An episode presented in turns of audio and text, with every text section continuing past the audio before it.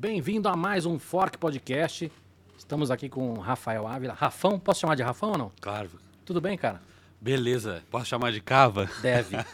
Legal. E aí? Escuta, cara, quero falar de um monte de coisa com você aqui. Saúde mental, meditação, yoga, é, pandemia, é, o que, que é ciência, o que, que não é. Né, olhar um pouco para o mundo corporativo, né, como é que os executivos estão. É, deixa eu te apresentar. Você tem seu currículo aí na descrição pra, do vídeo, mas você é o cara que eu tenho visto que a Singularity Universe está chamando sempre para, nos grandes eventos delas, para falar com os executivos, para fazer yoga, meditação, ensinar esses caras. Vou querer saber também o que, que você está ensinando para eles, porque eu nunca fui. Legal. Deveria ter ido?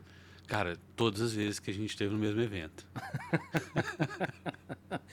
Vamos ver se você me convence a acordar cedo da próxima vez. Beleza. Muito bem. Antes, cara, deixa eu vou pedir pro Mandíbula falar pra gente o que, que tem aqui de comida e quem mandou, pra gente já sair já experimentando, tá bom? Legal. É, Mandíbula, manda bala aí. Quem que mandou pra gente, bota o arroba na tela aí e conta tudo.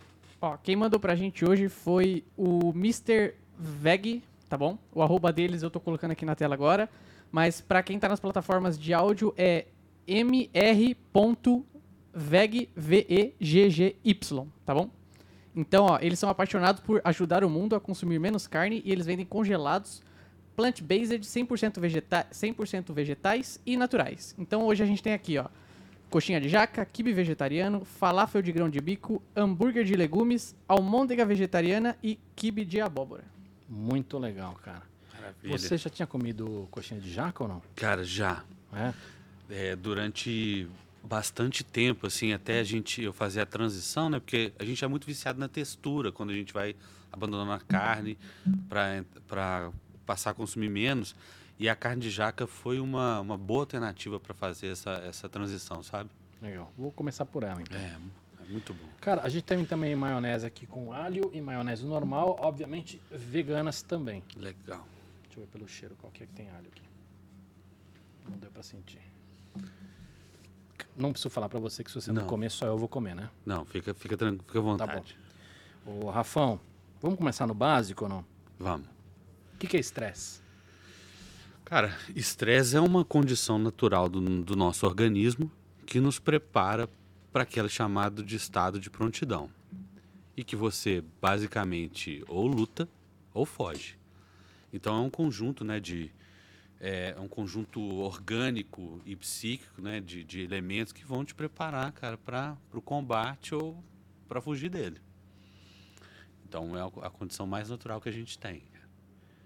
Mas tem tipos de estresse ou não? Tem, cara. Assim, a gente tem o estresse agudo, que é uma circunstância efêmera, passageira, uma circunstância que te coloca ali num, num determinado desafio, mas que ela, ela vem e vai.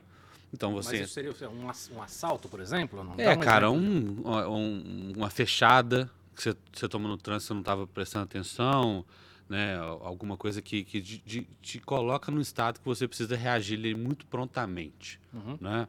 Então, o assalto pode ser, obviamente, uma situação de um estresse agudo num nível mais, mais alto. E a gente tem o estresse crônico. Né? Então, o agudo, cara, faz parte da nossa vida. A gente está ali dia a dia passando por várias circunstâncias de estresse. O grande vilão nessa história toda é o chamado estresse crônico, quando aquilo passa a ser parte estrutural da sua vida, velho. E aí que você vai sentir todos os efeitos em continuidade e que no médio e longo prazo vão, vão te arrebentar, né? Por exemplo, cara, alguém que não está sabendo lidar com, com o mundo profissional, por exemplo. Certo. Ou significa. É, vamos imaginar o seguinte, cara. Ele, a- essa pessoa ela vai passando por várias vezes estresses agudos, mas ela não tem o que a gente chama de calibre emocional para lidar com aquela circunstância. Então ela começa a sentir que toda a estrutura laboral dela é constituída de, de uma dinâmica estressante. E como ela não tem inteligência emocional, né, ou calibre emocional para lidar com aquilo, ela vai vivendo todos os efeitos do estresse o tempo inteiro, cara. Mas quando você fala assim, dá, dá uma certa impressão de que talvez seja uma.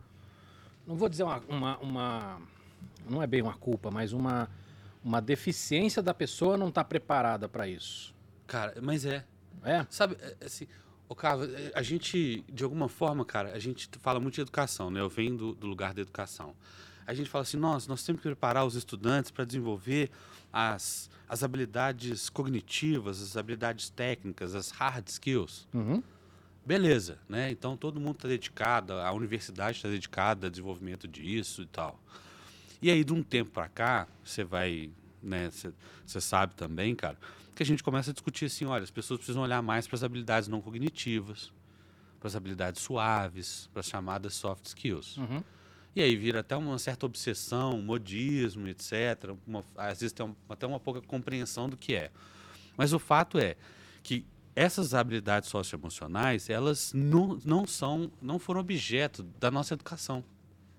Então, eu sou de uma geração, né, estava falando, nascida nos anos 70, que a gente não discutia determinadas coisas na escola. Que a gente não tinha, né, eu como menino, eu não me manifestava emocionalmente.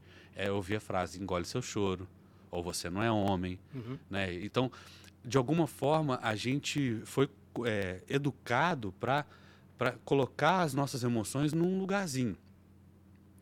E a gente vai sentindo um reflexo disso nessa geração minha, né? A gente vai sentindo que, de repente, a gente entra no burnout, a gente entra num colapso, a gente né, abre uma, um, uma caixa de Pandora, cara, e vem um monte de coisa que não foi nos ensinado.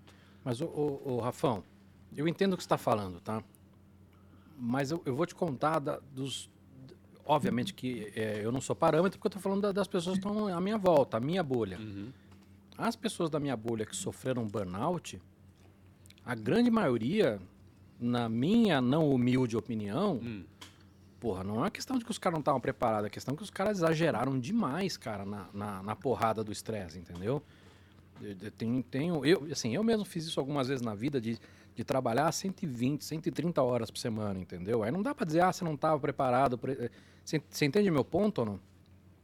Ô, ô Cavo, eu entendo, eu- eu entendo, mas assim, quando eu, chamo, eu falo de inteligência emocional, ou de calibre emocional, é, a gente vai para o exame da autoconsciência, que significa o seguinte: na hora que você começa a perceber que você está colocando em risco a sua saúde física, mental, psicológica, emocional para a entrega, de alguma maneira a gente sabe que a entrega ela deveria ter, é, ela deveria ter um prazo para acabar.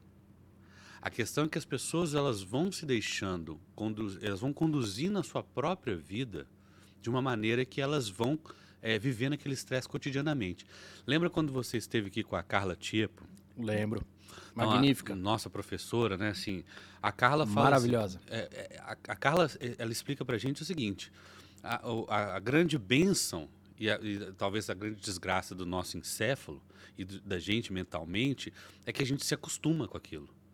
Então a gente começa a viver mais pressão por entrega, mais trabalho, mais entrega, mais performance, e a gente vai notando algumas mudanças. A mudança de humor, né, a mudança dos seus relacionamentos, fisicamente você vai ficando exausto, você dorme cada vez pior. Ou seja, você está vendo o que está acontecendo, mas você vai ali paulatinamente acostumando. É igual o sapo, a ideia do sapo, né? Que é mentira, né? Mas tudo bem. Não, mas a é. metáfora é boa. A, a metáfora do sapo, que é assim, ah, se você vai esquentando, ele não percebe, mas se joga ele, ele, né? Então, assim, de alguma maneira, a gente começa a ver que alguma coisa está acontecendo. E aí a gente pode ter o, burnout. O burnout é uma exaustão absurda decorrente dessas circunstâncias de estresse crônico, não é? Então, que é, inclusive parte do que eu tenho trazido para os executivos e, e por isso que eu cheguei nesse lugar é que eu também vivenciei aquilo. E aí teve um momento que eu dei uma virada na minha vida, na minha carreira, em que eu percebia, por exemplo, uma coisa que é, é muito triste, mas é, acho que é uma realidade que a gente precisa encarar, é que quando a gente está no ambiente de trabalho ou social, a gente modera muito a nossa frustração, a nossa raiva, a nossa agressividade. E geralmente, quando a gente está em, em circunstâncias de trabalho muito estressantes, a gente segura no trabalho, mas a gente leva para casa. A gente leva para as pessoas que a gente mais gosta, pessoas que a gente mais ama. Que é muito aquela ideia assim, ah, ela já me ama, então eu posso ser quem eu sou, eu posso desabafar, né? Quando de vez em quando devia ser o contrário, né? Você deveria manter o, seu ambiente de, de descanso. Ou, ou, ou ela, ou ele tem que entender. É, não é, é, é, já, já que, que me ama, que, eu tô- sabe? que o meu, meu trabalho tá assim, tá sabe? E, e- e eu falo assim, o prejuízo que a gente eventualmente, né, porque a gente segura isso socialmente, cara, o prejuízo que a gente traz para nossa vida pessoal, aí você começa a ter um, um- um efeito dominó, um colapso, né? A colapsa a sua casa, colapsa o seu trabalho, e de repente você olha e fala assim, gente, como, como tudo isso aconteceu, né, cara? E, e, e, é impressionante como a gente leva mais é, a nossa imaturidade emocional, né? Assim, a gente leva para os lugares que a gente deveria talvez transformar em mais sagrado, sabe? No sentido mais, mais amplo da palavra. Você, você comentou de soft skills, né? E você também comentou da, da do, do, modismo que está. É, mas esse modismo não é um pouco necessário? Não é porque a gente errou em ter ignorado isso muito tempo não? E durante muito tempo a gente falou de de só de tecnologia ou só de, de performance ou só de resultado, é, né? só do, dos hard skills e não dos soft skills ou não? É, eu falo do modismo assim, quando a gente vê uma, até uma deturpação. É porque, assim, tem, uma, uma diferença entre o que é moda e o que é modismo, né? Isso. né? É, então, eu acho que essa, essa é uma colocação é, é bem pertinente, Cava, que é assim, é, na verdade, a gente sabe que o desenvolvimento das habilidades socioemocionais, eles são pauta de uma educação, inclusive deveras questionada na atualidade, de Paulo Freire. Na verdade, a gente vê isso no, também na década de, de 90 no relatório de, de Educação, dizendo que as pessoas precisavam aprender a ser, aprender a conviver, aprender a aprender, aprender a produzir. Ou seja, são quatro tipos de aprendizagem. E que a escola dava muita ênfase, né, a universidade, por exemplo, no produzir. Então, de alguma forma, a gente sabe disso, cara. O, o que eu falo do, do, do, modismo é as pessoas elas funcionam naquela lógica do pêndulo, né? Nunca falei, nunca observei e depois aquele exagero. E aí, de alguma maneira, esse pêndulo vai se equilibrando até que a gente possa trabalhar é, é, é essa dimensão equilibrada entre soft skills e hard skills. E eu falo do modismo também, cara, porque assim, é, hoje em dia a gente fala, ah, não, mas isso são soft skills ou são real skills? Habilidades reais. Ah, isso são inner skills, internas. Não, mas aí, vamos lá, aí você entrou numa outra coisa que assim, hum. um dos modismos corporativos é inventar nomenclaturas novas, porque certo. você precisa de sempre uma novidade para vender. Claro. Para vender seu podcast, para vender seu livro, para vender sua palestra, para vender sua revista, uhum. não importa. Você tem que ter sempre um, uma, um frescor ali, entendeu? Certo. Isso, cara, na tecnologia tem isso. Internet das coisas. Aí vai lá, a outra fala assim, não, a Internet of Everything, porque não são só coisas que estão conectadas. Tá bom, cara, né? Tipo, uhum. Eh, começa a se buscar nomenclaturas que, que você pode até ter um, um, um motivo técnico para isso, mas no final é só isso. É só uma, uma, uma coisa que você, que você, que você precisa para vender. Mas sem entrar nessa discussão, vou, vou reforçar. Eu, eu entendo que está tá, tá, tendo uma carga muito pesada em soft skills a, a discussão. Certo. Mas, ao mesmo tempo, a gente não olhou para isso com carinho durante muito tempo. E para piorar, cara, nós estamos num momento muito complicado, não só porque o mundo, aí acho que é uma opinião pessoal, o mundo está num, num, momento delicado, mas a gente veio de, de, de a gente está na, na, história da pandemia que é uma outra porrada imensa nisso. Então, eu fico imaginando que talvez este exagero ele seja necessário neste momento. Não, mas eu, eu não vejo isso como um, como um problema. Então, tá. vamos, vamos, vamos refinar talvez a, a nossa comunicação. É, a gente esteve muito centrado nas hard skills. A gente, de alguma maneira, se tornou obcecado pelas soft skills. E o que a gente entende no processo educacional é que as duas coisas precisam estar combinadas. Uhum. Não é? É, e aí. Não, e, eu, e eu vendo hard skills, cara. Exato. Né? Eu tô, tô, tô até falando contra o meu peixe, mas Sim. eu acho que é, as duas são necessárias. Então, e, e, aí a gente, como eu falei, assim, a gente chegou ali no, no, no, no, final da década de 90, no início dos anos 2000, falando disso, dessas soft skills. É, agora as pessoas é, é começaram a olhar para isso e aí a gente vai achar esse equilíbrio entre o hard e o soft, né? Então, assim, essa talvez seja a principal entrega. E aí eu falo, eu, eu brinco muito que tem camadas, assim. Que é uma brincadeira, na verdade, mas é uma coisa que eu tenho refletido. Quais são as camadas de soft skills? Porque às vezes as pessoas falam assim, comunicação. Comunicação é uma soft skill. Não, comunicação pode ser um objeto de hard skills, técnico. Você está fazendo um curso de comunicação, teoria da comunicação, etc. Mas comunicação também pode ser uma soft skill. A capacidade de escuta né? Que é, é um outro nível de, dessa soft skill. a gente vive um- uma circunstância em que as pessoas, mecanicamente, elas nos ouvem, mas elas não nos escutam.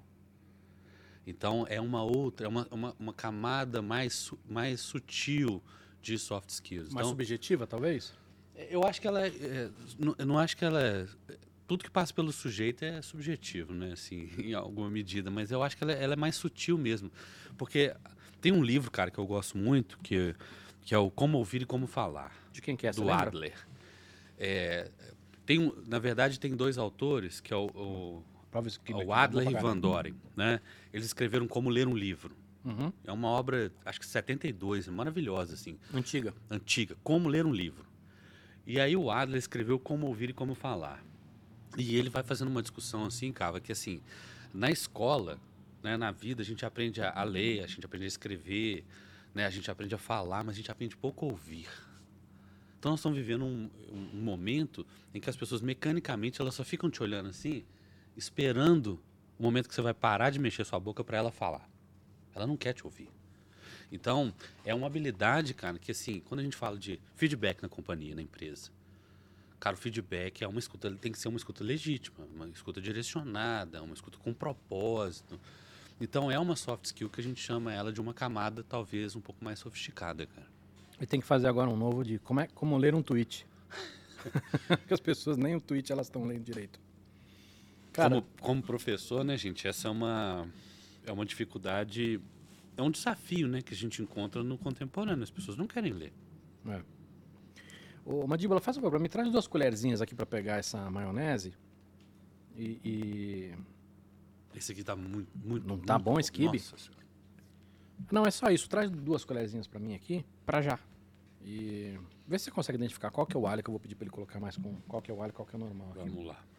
Ô, ô, Rafão, Oi. é, essa história que a gente tá falando de, de- de soft skills, de hard skills, isso, isso é um problema mundial ou não? Ou, ou, ou você acha que, que é mais forte em alguns países, aqui no Brasil? Tem alguma coisa que o Brasil pode ensinar para os outros países ou não? Cara, é, eu, essa, essa pergunta, é, é- é- essa colocação ela é muito legal, sabe por quê? Eu só faço colocação legal. Não, cara, é, assim, e, e humilde, né? E humilde. claro. É, eu, tive, eu fiz uma ronda, cara, acho que em 2016, pela Ásia. E aí o foco principal era, era o ecossistema de inovação e de educação da Índia e, e- e da China, né? Que foi, o- foi o principal aspecto. Eu tinha ido para Vietnã, Camboja, Tailândia, não sei o quê, mas o foco foi, foi, eh, foi muito em Índia e China. E sabe uma coisa que eu achei muito interessante nessa época? É que eh, eles ainda consideram essa discussão de soft skills uma bobagem do mundo ocidental. É mesmo, cara? Sabe assim, eu, eu, eu, eu tava lá em 2016, 17, eles falaram assim, gente, aqui é a universidade, as universidades chinesas querem estar 30 universidades chinesas entre as melhores, as top 100 do mundo. Então a gente é curso de engenharia, é cálculo, é não sei o quê, papapá, papapá. Essa discussão de soft skill não, não, não é objetivo das, não das universidades chinesas. Aí você vai para a Índia, Então, mas ó, vamos lá, antes de você ir pra Índia. Faz sentido, cara. Porque os caras têm tem, tem carne pra queimar lá, ok, ah, né? Eles podem triturar muita carne, que eles têm carne sobrando lá. Eles não estão muito preocupados. sim, Então faz sentido. É uma estratégia cruel, né? Se você for olhar a carga de trabalho dos caras e tudo mais, é cruel. sim, sim. Mas faz sentido do ponto de vista do objetivo deles, se tornar número um no mundo. Isso. Mas a sua pergunta foi: eles têm essa preocupação com soft skills? Não. Não, é, obje não é objetivo deles por agora. Uhum. O objetivo deles é alcançar notas cada vez maiores, né, focadas nas, nas ciências exatas, para competir por talentos, etc, etc. Aí você vai para aí você vai para a Índia. Aí eu cheguei na Índia, cara, assim, e, e com aquele olhar de que eu vi as melhores empresas de tecnologia na Índia. Em lugares, cara, que você fala assim, cara, ali tem uma empresa, tem, tem uma mega empresa ali de tecnologia. E tem um aspecto, cara, que além da competitividade absurda, tem um, né, um amigo meu, um grande amigo meu casado com uma indiana, falou assim: acho que o brasileiro não entende que para você entrar numa universidade na Índia, você tem que disputar com milhões de pessoas. Então, quando você entra numa universidade, o indiano, ele leva aquilo, cara, como a oportunidade que ele tem. Diferente muito de nós, né, que vão para a faculdade aí, ah, tem assim, tem aqui, tem ali, tem do jeito que eu quiser. E aí eu cheguei lá e falei assim, como é que eles conseguem ter esse domínio de tecnologia, mas ao mesmo tempo ter uma, assim, a sensação que eu tenho de uma, uma cabeça muito mais ampla. Aí eu falei assim, talvez tenha aspectos culturais, né, da Índia que, que já os colocam na condição de, de ter essas soft skills, soft skills de maneira inerente. A questão da religiosidade ou da espiritualidade, a questão da conexão com Deus, vários dialetos. De alguma maneira, me parece é, que na Índia isso já é quase que default. Então eles têm um lado default e eles apostam de novo na, nas hard science. Aí a gente fala assim, e como é qual que é o, o modelo? Por que, que o, o modelo de Israel é bem sucedido? Eles estão focando em soft skills? Não, eles ainda estão fo focando ainda muito em hard skills. Então, querendo ou não, Cava, tem uma dimensão do Ocidente que ela está olhando mais para isso. Né? Então, aqui é Brasil, é América, a própria Europa, a gente olha mais para soft skills do que para isso. É, é, um preço que, um, que uma nação vai, quer, quer pagar, né? Como você falou, a China quer pagar um preço. Interessante falar da Índia. Assim, é, se for questão muito tecnológicos lá.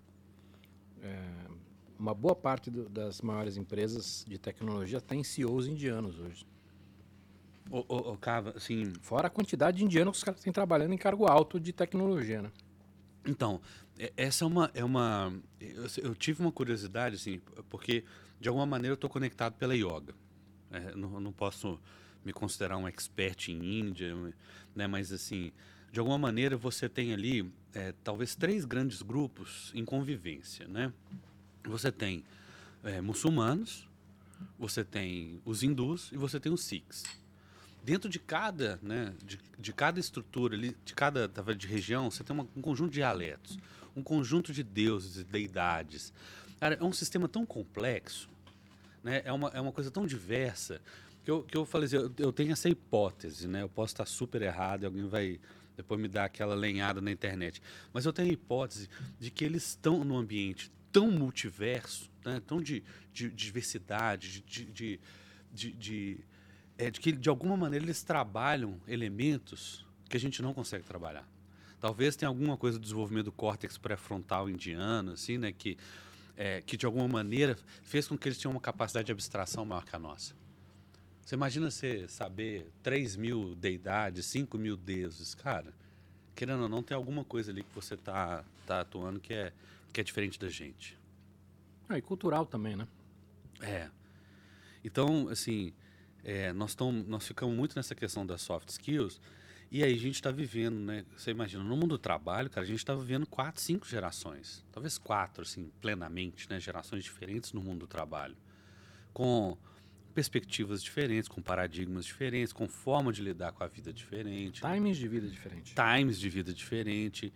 E eu falo assim, a, a, minha geração é uma é uma geração muito naquele filme do Michael J. Fox, né, que quer alcançar o sucesso a todo custo, né, uma coisa meio neo yuppie, essa vontade de, de ser reconhecido pelo trabalho. E, e eu falo, se tenho falado hoje né, dessa faixa etária minha, eu vejo o, o, a, a, gente olhando um pouco para o jovem, talvez os milênios, não sei o quê, que conseguem equilibrar um pouco mais o prazer e a, e a vida profissional com um pouco de, de uma invejinha, assim, né?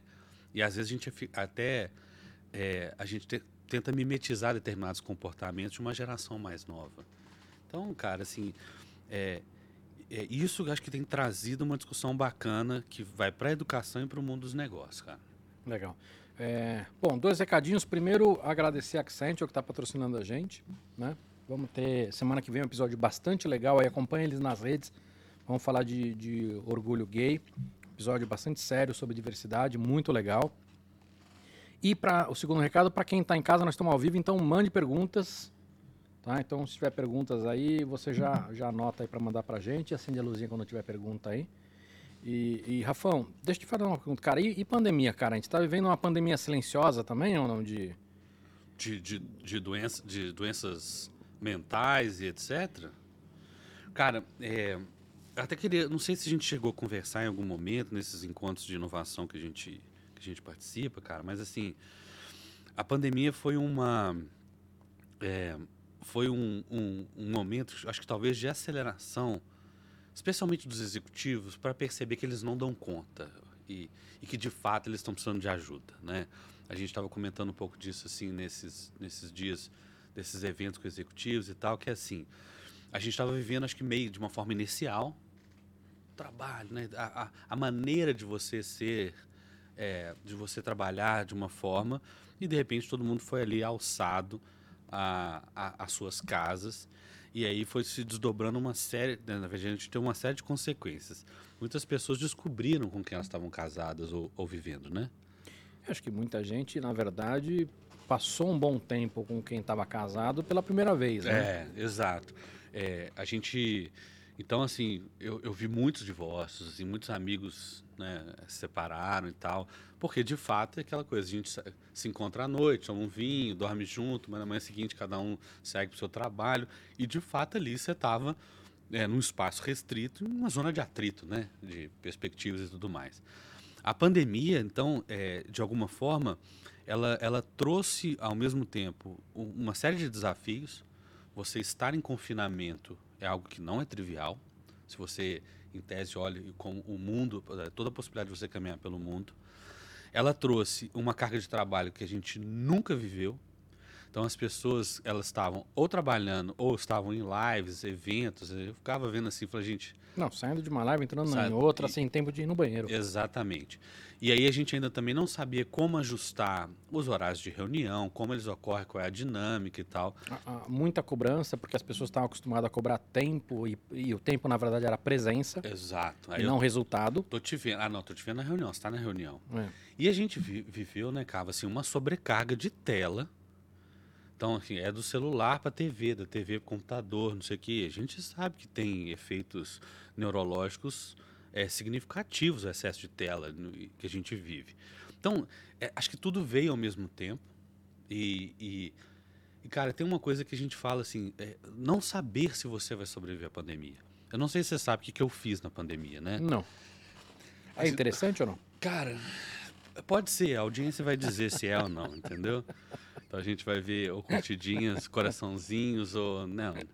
Mas assim, é, é, eu vinha no- na minha carreira de executivo, acho que viajando quase que semanalmente. Então pegando avião, eu, não- eu não sou de São Paulo, né? eu, moro, eu moro em Belo Horizonte. Melhor Então- lugar. Cara, é, é um, é um- eu, eu sempre tive assim, Melhor sotaque do, do Brasil. tal- a melhor, o melhor queijo do mundo, né? melhores assim, comidas. Queijo, então agora que a gente Aqui, ó. a- aqui a gente tem. A maior parte das comidas vem do Rio Grande do Sul, de São Paulo, obviamente, Uhum. né? Quem tá em São Paulo. E, e de Minas. Pois é. Cara, assim, eu até, depois que eu parei de comer carne, as pessoas falam, mas como, né? Como- Você não come mais um torresmo? É, Não, eu, eu realmente não, não como. Esse, esse prazer, eu, de alguma forma, eu tirei da minha vida. Mas, mas eu estava comentando, Cava, que assim, é, eu vivi essa, essa coisa de aeroporto, avião, hotel, trabalho, etc. E aí, quando... é, eu, o tempo todo no avião, quando eu descobri que eu ia ser pai, eu comecei a escrever para minha filha, é, para minha futuro, meu futuro bebê. Eu não sabia se seria um menino ou uma menina. E eu comecei a escrever é, pensamentos. Eu falei assim, gente, se um avião desse meu cair, é, eu não quero que as pessoas contem para minha filha o que o pai dela pensava sobre alguma coisa. Então eu fui e comecei a escrever posts sobre valores, sobre experiências, sobre viagens, etc.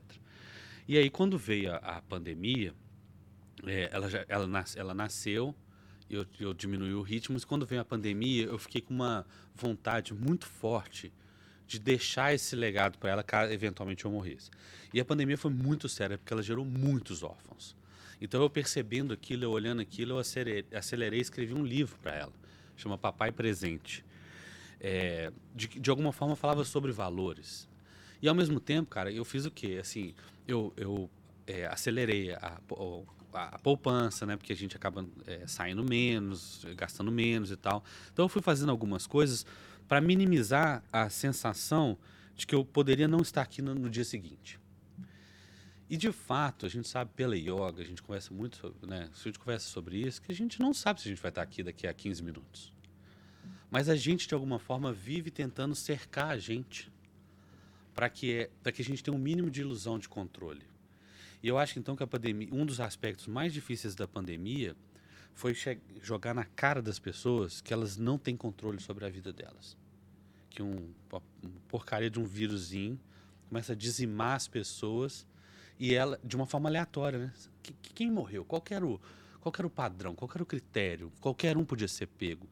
Então, é, você imagina, Cava, a gente em situações de atrito dentro de casa, excesso de trabalho, excesso de tela e sem aquela ilusão de controle. Então, acho que isso deu um gatilho que a gente está vendo as consequências e vai vê-la por muitos e muitos anos. É, eu tenho a sensação que a gente não, não consegue agora nem, nem entender o tamanho dessa porrada. Obviamente que algumas coisas a gente já sabe, né? É, coisas práticas. Por exemplo, a educação no Brasil, isso foi um desastre absurdo. A gente já está vendo a índice de analfabetismo funcional dobrando. Então, algumas coisas a gente sabe, mas assim, esse lado mais psicológico, lado de, a gente não vai conseguir medir isso tão cedo, né? Não. E, e, e, me preocupa, né? Assim, eu falei assim, eu tenho uma, eu tenho uma criança em casa, né? E, e de alguma forma a gente acompanha as escolas. Eu sou um professor universitário, mas eu estou ali, né, olhando um pouco para o ensino médio. A gente tendo é, é, além dos prejuízos todos educacionais, a gente ainda continua observando que esse olhar sobre as habilidades socioemocionais, sobre né, o, o, psicológico, ainda, ainda, é, ainda poderia ser, ser mais, é, ser, ter mais protagonismo. Então a gente vê hoje jovens, crianças, 10, 11, 12 anos, cara, é, se suicidando. Que é uma, um assunto que a gente não quer falar, né? a violência na escola, o bullying. Então, assim, circunstâncias que a gente está vivenciando que elas que a gente ainda vai ter muita dificuldade. Talvez um, uma IA consiga ser capaz de dizer assim, sabendo esses monte de variáveis espúrias que parecem, né, que não estão conectadas, olha, isso aqui é consequência né, da, da, da pandemia. Mas a gente sabe também que o ser humano ele tem uma capacidade muito forte de, de se adaptar e algumas coisas a gente vai conseguir absorver e passar e vão passar batido, cara. Mas, mas o impacto que a pandemia teve, eu não sei como é que foi para você, mas eu virei um ermitão. Acho que talvez, na verdade, reforçou um pouco essa característica que eu já tenho. Eu ia comentar isso. É. Então, assim, eu já, eu já, eu já tinha essa característica, ela reforçou muito fortemente. Então, assim, de selecionar. Por um lado é bom, né? Selecionar quais eventos você vai, com quais pessoas você quer conviver de fato. Eu acho que tem, se a gente for tentar pescar alguma coisa boa, eu vi muita gente é, revendo valores. Hum. Eu acho que isso é importante. É, sobre grana, né, do, do, quanto gastava, sobre saúde, sobre alimentação. A gente está vendo esse impacto agora em, em, em empregos, né? Muita gente mudando emprego, mudando foco porque entendeu que estava nesse ritmo que você falou, né? De, de, de ir levando as coisas, assim, ah, eu preciso mais, mais, mais, mais, mais, e entra num caminho e, e não repense esse caminho dado as, as respostas que essa vida está te dando, né? De estresse, de, de, de, família, de tudo. E, e, eu vi muita gente revendo o valor, cara. É, é assim. Isso é legal, é, isso é importante, assim. Por isso que a gente, ao mesmo tempo que, que, tem uma, uma questão silenciosa, tem umas coisas que foram escancaradas. Você hoje entra nas redes sociais profissionais, né, cara? Você vê um tanto de gente. É, eu, eu fico brincando assim. É, o que o marketing foi para os anos no, no, para a década de 90, o que a gestão do conhecimento foi para os anos 2000, a inovação para a década de 2010, a saúde mental, o que a gente chama de saúde integral, a consciência, tá para esses 2020. Então isso é muito bacana. Mas ao mesmo tempo, Cava, ainda é uma porção muito pequena, privilegiada que pode se dar o luxo de fazer essas revisões. Né? Quando a gente olha a pirâmide social, a organização do trabalho, é, quem hoje está vivendo essa coisa de ah, vou viver de forma mais consciente, eu vou fazer escolhas, eu vou virar um nômade. Ah, então é uma parcela muito pequena, né? O resto da população é porrada. Né? Aquela coisa assim, é, volta para o seu trabalho, que se você não estiver aqui presencialmente, você vai ser demitido e tem uma fila enorme aqui de pessoas. Então eu acho que, que a gente tem que tomar muito cuidado, e eu, eu tento ter esse cuidado do meu lugar de fala. Ah, meus amigos estão. Muitos foram morar em outros lugares, foram para o interior, saíram da cidade grande, trabalham assim, assim, assado, mas são uma, uma parcela pequena que tem escolha, né? O resto da população, cara, é, é o famoso assim, engole seu choro, né? E, e segue aí no seu trabalho. Então, então, assim, eu tenho refletido bastante como, como que a gente pode, de alguma maneira, inclusive, contribuir para a saúde mental de quem de fato está vivendo ali a dureza das circunstâncias, né? É, então, eu, eu, eu acho que tem esses dois lados, assim, que a gente poderia, de alguma forma, refletir, cara. Legal. Você chegou a comentar sobre expansão de consciência. Hum. Explica. É, eu tenho. Eu aprendi umas coisas muito legais, assim, né? Eu, eu não sei se eu te contei, assim, que eu já, de alguma forma. Eu fui um- uma criança que foi educada num, num colégio cristão, né? É, um colégio jesuíta, inclusive muito rígido e tal, né? acho que nos anos 80. É, mas eu tive grandes amigos, assim, é, judeus, então eu frequentei é, a comunidade judaica durante um tempo. É, eu tive as minhas, as o, o meu tempo de, de estudar o, o Zen budismo, que eu fui um artista marcial. Então, eu tinha um tio karateca e lutador de... O que, que você fazia? Cara, eu, eu, a, a minha base é Kung Fu. Uhum. Qual? É, eu fiz o Shaolin Chuan é, é, de, dos 13 anos até os 32. Mas eu, eu lutei boxe também, né? Eu fiz boxe, boxe inglês, né? O boxe tradicional. Eu, eu fiz um período de Krav Maga. Eu treinei arco e flecha, o Iai, a espada. Então, assim, eu tenho uma, uma trajetória é, longa nas artes marciais. E, e, de alguma forma eu tinha um tio que era karateca, né? É, e ele me introduziu ao, ao, ao Zen budismo. Depois eu fui para o budismo tibetano. Frequentei um, uma, uma comunidade de budismo tibetano em Belo Horizonte durante um tempo. E fui estudando as religiões. Até que eu cheguei é, onde eu cheguei hoje, uns, uns 40 do segundo tempo, né? Uns 45 anos aqui. Eu cheguei para a yoga e a yoga Sikh. Né? Assim, a yoga que está, de alguma forma, atrelada à cultura, à cultura Sikh. Então, de alguma forma, Cava, a gente Pra quem não sabe, é a terceira maior etnia da Índia, Uhum. né? Os Sikhs são, quando a gente vê a Índia, né? Aqueles que têm uns turbantes coloridos, não, não, não, não cortam a barba, é, eles são uma, uma região contestada ali, né? é, entre Índia e Paquistão e foram, querendo ou não, foram uma, uma sociedade extremamente massacrada no, né? no, no, no período mogul, né? É, os, os descendentes de Genghis Khan e por aí vai. E, e de alguma forma eu estava ligado a essa, essa dimensão da yoga e a gente quer discutir o que é consciência. Então a gente fala na yoga que, cara, consciência é o quê? São seus valores. Então você imagina que você tem os seus pensamentos. Quantos pensamentos você captura ao longo do tempo, do dia, da- das horas, o tempo todo? É, é, a, a metáfora é como se você tivesse uma nuvem de pensamentos e você vai capturando e soltando, capturando e soltando seus pensamentos o tempo todo. Você tem uma segunda instância que na yoga a gente conhece como arrancara, que é o ego. Cara, o ego é uma instância é, interessante. É uma, ela te diz o seguinte: busque prazer e evite a dor. Isso que o ego vai falar com você o tempo todo. Evite a dor, evite sofrimento, evite coisas ruins e busque prazer, de preferência imediato. Então o ego não é uma instância ruim. Ela é uma instância operacional de você. De fato, inclusive, que te favorece em diversas circunstâncias. Só que a gente sabe que eu o tempo todo fugir do sofrimento é, e da dor e do desafio e só ficar buscando prazer, isso no médio e longo prazo pode me trazer uma série de prejuízos. Então, o que, que é a, a sua consciência? A sua consciência são o conjunto de valores que constituem o seu ser real. Para você, justiça é um valor? Para mim, justiça é um, é um valor assim, chave, ele é horizonte de todos os outros valores. Já diria o Conde Sponville, né, um filósofo. Coragem. Cara, eu, né, a, a coragem pode estar, inclusive, no canalha. Né? Mas, de alguma forma, coragem é. Compaixão é.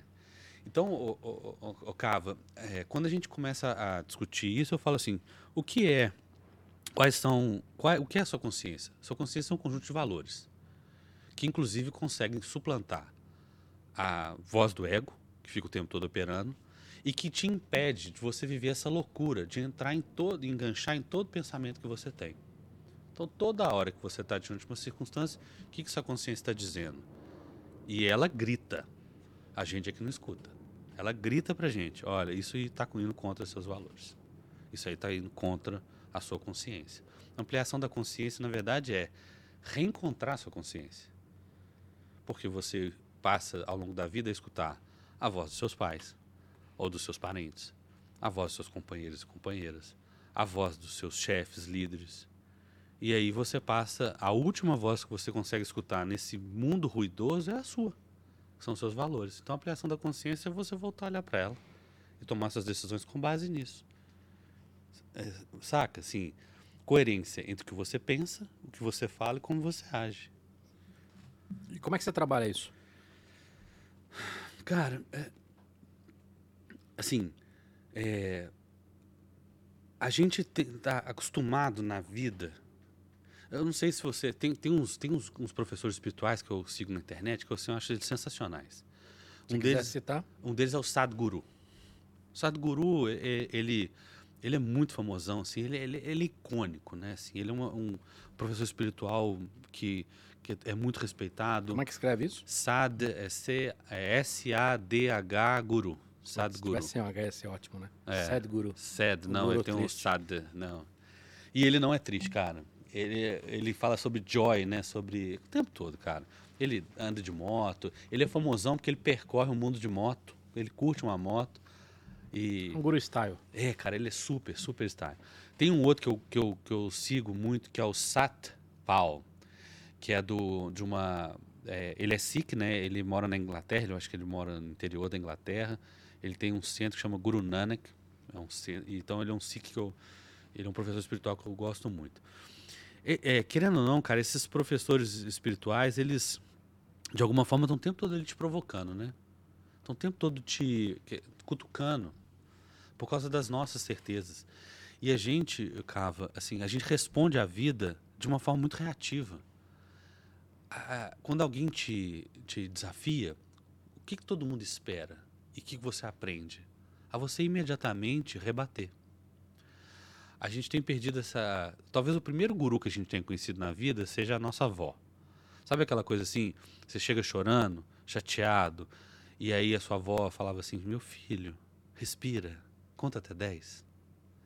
Essa é uma das coisas dessa, assim, mais sábias que a avó trouxe pra gente e que os professores espirituais tá para de reagir à vida e passe a agir em direção à vida.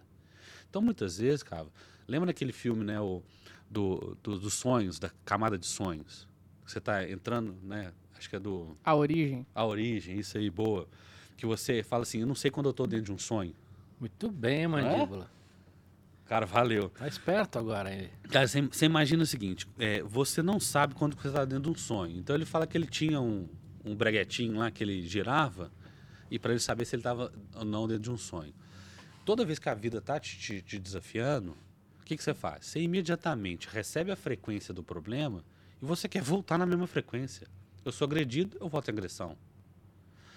Uma das, das coisas que a gente faz é encontrar mecanismos, cara, que te dão segundos, valiosos segundos, para você simplesmente não rebater. Então pode ser uma música, pode ser, cara, um, um anel, pode ser um- uma respiração lenta e profunda, pode ser o que for. Alguma coisa que vai tirar você do mecanismo de reação e te colocar no mecanismo de escolha. Bom, os Sikhs falam, os Sikhs falam muito sobre isso, assim. Você pode, é, você tem que aprender a render sua cabeça, humildemente dizer, estou errado, estou rendendo a minha cabeça, estou aqui à disposição para aprender humildemente, mas eles também falam, tem momentos que você precisa aprender a cortar a cabeça.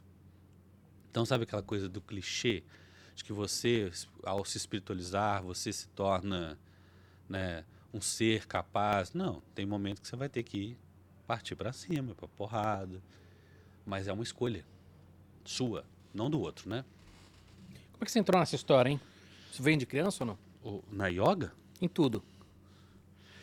Cara, é, é, outro dia me perguntaram assim, é, eu tenho, eu, eu já, já comentei com você que eu fui artista marcial, depois eu fui jogador de rugby, joguei alguns anos de rugby, e aí eu cheguei na yoga.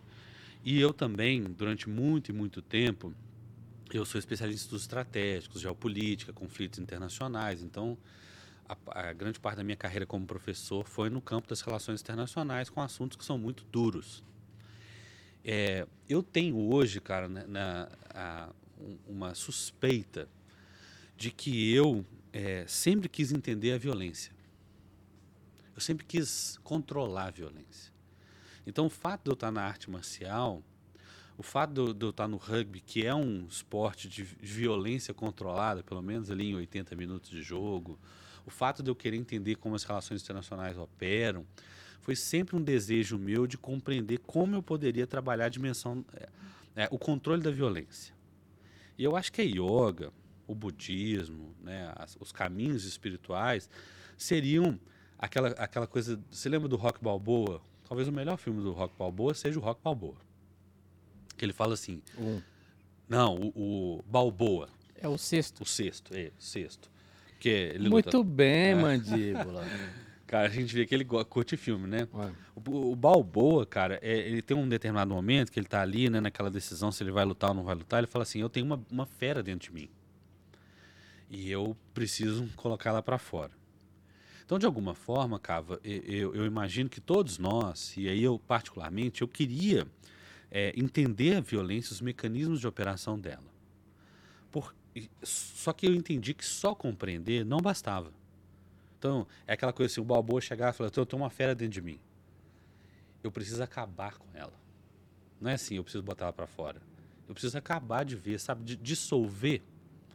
Então, acho que o caminho da, da yoga, da meditação, foi assim: você já compreendeu o mecanismo.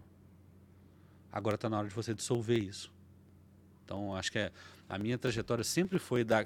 É quase Tolstói: guerra e paz. Guerra e paz. Guerra e paz. Eu estou ali num campo de rugby. Por exemplo, eu era um jogador de primeira linha. Né? A primeira linha são os três, os dois pilares e o hooker. É, onde o pau quebra, assim, sabe? Eu tava ali onde o pau quebrava, mas eu sou reconhecido como um jogador muito gentil. Eu nunca fui reconhecido como um, um cara brutal. Isso deve ser ruim, isso deve ser um eufemismo para as pessoas não falarem que será ruim, né? Cara, eu não era ruim, Cava. E tinha um negócio, tinha um negócio interessante, que era assim, é, eu, eu, eu sempre fui uma pessoa extremamente disciplinada. Ou eu aprendi a ser. Então, agora, por exemplo, eu faço yoga e natação, né? Então, assim, eu sou um cara que entra na, na piscina e, e minha professora fala assim, você vai nadar 200 metros de perna, vai fazer isso. Eu sou, assim, cumpridor. É, eu não era o melhor dos atletas, obviamente, porque eu estava com 36, 37 anos, mais ou menos, mas eu era muito aplicado. Então, assim, é, de alguma forma, e, só que eu estava numa posição, cara, que não tem como não escapar da, da brutalidade, né, da, da dureza do jogo. Então é o que eu falei, assim, sempre foi, o, acho que um caminho da minha vida foi esse, esse lugar ali, da guerra e da paz, e tentando fazer com que, de alguma forma, eu chegasse num, num, num- num, caminho bom para mim, Entendi. sabe? Faz sentido. Ô, ô, ô, Rafão, você tinha comentado da, da Tiepo, né? Tiepo, a Tiepo fala que hoje, a forma como a gente vive hoje, tira a nossa capacidade de atenção focada. E uma das coisas que ela comenta é que talvez esta nova geração nem aprenda a ter essa atenção focada, porque já nasceu já grudado em tela, já nasceu com puta quantidade de conteúdo disponível, eh, enfim, né, eh, estímulos toda hora. Eh, Você acha que meditação pode ajudar a, a trazer essa capacidade? Então, eu queria comentar assim, de novo, respeito a nossa amada professora maravilhosa. Maravilhosa. Carla é referência para muita gente. É assim, eu acho que ela. ela Tem episódio dela aqui, hein? Quem quiser é, é o assistir. 8, não é isso? Não sei. Acho que é o episódio 8. Depois você confere aí, episódio 8. Mas assim, é, eu tenho, um- eu tenho um questionamento sobre isso. Não é uma geração ainda perdida. Não, mas eu acho que ela não fala isso. Então, é assim, é uma geração que está exposta, mas que ela pode ser educada de forma diferente. Aí eu vou dar um exemplo. Minha, quando começou a pandemia, minha filhinha tinha dois anos. Ela está com quatro e meio. Então, assim, a gente tinha aquela meta, assim, como pais, expor ela menos a tela de forma tipo, é, de- possível. Uhum. Né? Que a gente sabe os efeitos neurológicos que tem, exposição, etc. Só que eh, também, cara, a gente não é. A gente chegou no momento que a pandemia pegou e a gente falou, cara, nós temos que encarar a realidade como ela é, não como a gente gostaria que fosse. Então a gente criou uma rotina para ela do momento que ela podia acessar a tela. Só que ela podia acessar a tela é, televisão. A gente não, dá, não dava o, dispositivo celular para ela. Então tinha uma regra. Depois que almoçar direitinho, não sei o quê, comer uma fruta, a gente pode ver um vídeo. Chama de vídeo. É um filme. Tem que ter narrativa. Então a gente colocou isso na vida dela. Só que a gente sempre foi compensando, Cava. Agora é o momento de quê? De desenhar. Agora é o momento de cuidar das plantas. Agora é o momento de correr no parque. Então a gente foi trazendo para ela a possibilidade de ela ter um equilíbrio.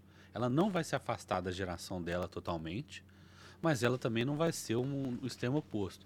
E aí a gente sabe que é, de- cognitivamente a gente está ali incentivando diferentes aspectos do desenvolvimento dela. Mas Minha isso, fi- Rafão, uma, uma.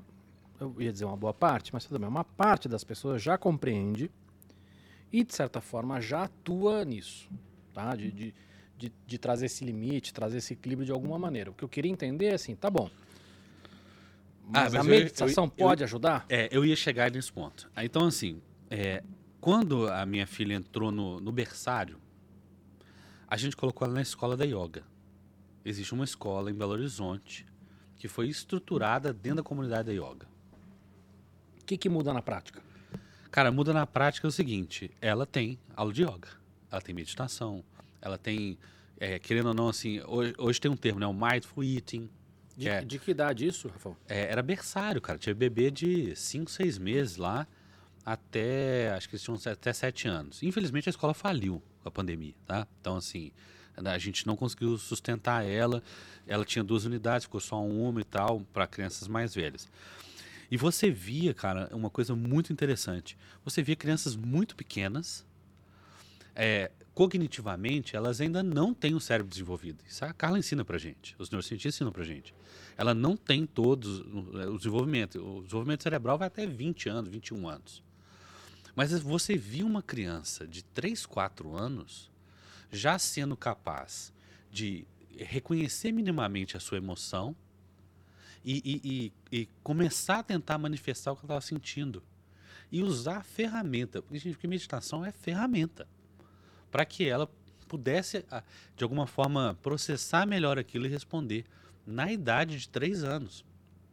Cara, imagina o benefício que as pessoas têm, eh, poderiam ter, e o mundo poderia ter, se as pessoas parassem de responder de uma maneira impensada e passassem a falar assim, não, eu vou responder da maneira que eu, que eu preciso responder. precisa ser o mundo, cara. A gente podia ter só o presidente fazendo isso. Cara, Já melhorava. V- vamos lá. É, na prática, tá? Você está contando um caso muito particular que é o teu. Eu, eu quero saber do lado prático. Tem que estar escutando a gente e para Tá. mim. Né? É, pelo que entendi, ajuda. Então, Acho que você deixou isso bem claro. É, você está malhando, você está aprendendo. É porque eu, eu, é, eu para ser mais assertivo, né? Você malha corpo. Rafão, olha para mim, cara. Não. Eu entendi. Beleza. Foi uma, foi, foi Quando uma eu falo você, retórica. é exato. É. Então, no- as pessoas podem malhar o corpo, as Uhum. pessoas podem malhar a mente, Tá bom, as pessoas podem malhar seu sistema emocional. Então, elas podem exercitar. perfeito. O que a yoga, o que a meditação faz é, de alguma maneira, colocar você num exercício constante de usar essa ferramenta quando for preciso. Certo? Certo. Então, respondi a sua pergunta. Respondeu, mas eu já tinha entendido isso. Eu quero ir mais para frente. Hum, É, tenho uma filha ou não tenho uma filha e eu quero entrar nessa história. Como é que eu começo? Eu aprendo no YouTube, eu sozinho? Como é que eu começo a meditar? Cara, É, é uma hora por dia, é 10 minutos por É. dia? Dá, dá um, tem uma receita de bolo para começar ou não? cara, não, não, não tem. Pra você ter uma ideia, quando a pandemia começou, Porque, ah, desculpa, Hum, antes de lá, falar assim, tem gente que não sabe nem o que é meditar. então vamos explicar? Não. Não? Vamos, claro. Gente, cara, Por favor. Ô, ô, Mandíbula, faz um favor pra mim. Coloca mais é, maionese pra gente aqui.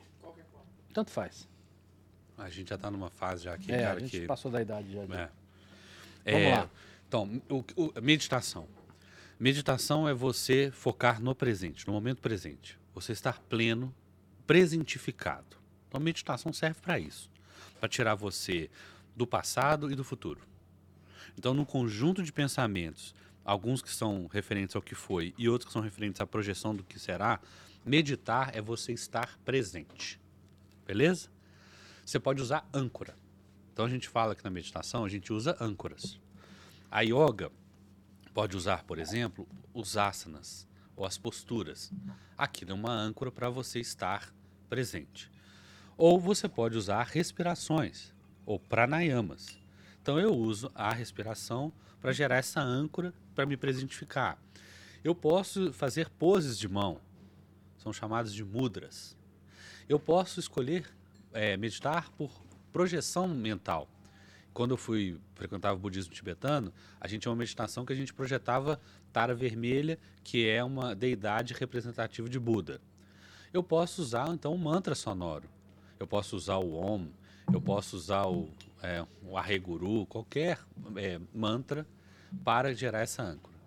Então, meditação é um processo de presentificação, essencialmente, em que você usa determinados ganchos para toda vez que você né, vai, vagar, drift, você volta. Fui, voltei, presente. Fui, voltei, presente. Vai chegar uma hora, tem uma pesquisa de Harvard que diz o seguinte: mentes que vagueiam são mentes que têm tendência a desenvolver depressão. Então, quanto mais focado, quanto mais treina você consegue sair da distração e voltar para o foco, mais é, entre aspas, que eu chamei de malhar a mente. Então, é, meditação é isso. Quanto tempo eu faço? Cara, três minutos, dois minutos, já são suficientes para você não mandar aquele e-mail que você não devia mandar? Cara, é o suficiente? É. Tem gente que vai fazer meditação, acho que a transcendental ela tem um protocolo rígido de, é, de minutos, né, dá quase uma hora. Eu falo assim, cara, começa, é, app. Pô, por que não usar um app? Meditação guiada, musiquinha aqui. Eu tenho usado muitos sons binaurais. Adoro. O Maestro Billy veio aqui, falou um pouco sobre isso, está abrindo uma empresa para trabalhar isso. Então, assim, cara, meditação, é, é, sons binaurais tem sido assim uma ferramenta para mim, que quando eu estava na pandemia. Tem ciência para isso ou não? Cara, tem assim, tem muita ciência, Cava. Por, por que, que duas faixas de frequência, né? Onde que elas atuam? A gente tava, pode chamar aqui a Carla e fazer uma conversa, né, de três pessoas. Mas assim, as, a, nós somos frequência, né, Carla? Nós somos vibração de alguma maneira. Aí, ó, até uma super vibração passando uma moto aqui. Então, eu, tenho, assim, eu tenho medo da conversa entrar nesse caminho, porque o que tem de picareta que pega esse gancho para falar merda, cara. Tá, é, mas, mas eu, eu, quero, eu quero insistir nisso. Entende assim. meu ponto ou não? Entendo. É, é, porque eles vão falar assim, não, ah, você tem lá. Né, na, na, é, aí vou, vou, usar esse som para vibração do coração. Cara, eu vou um passo antes.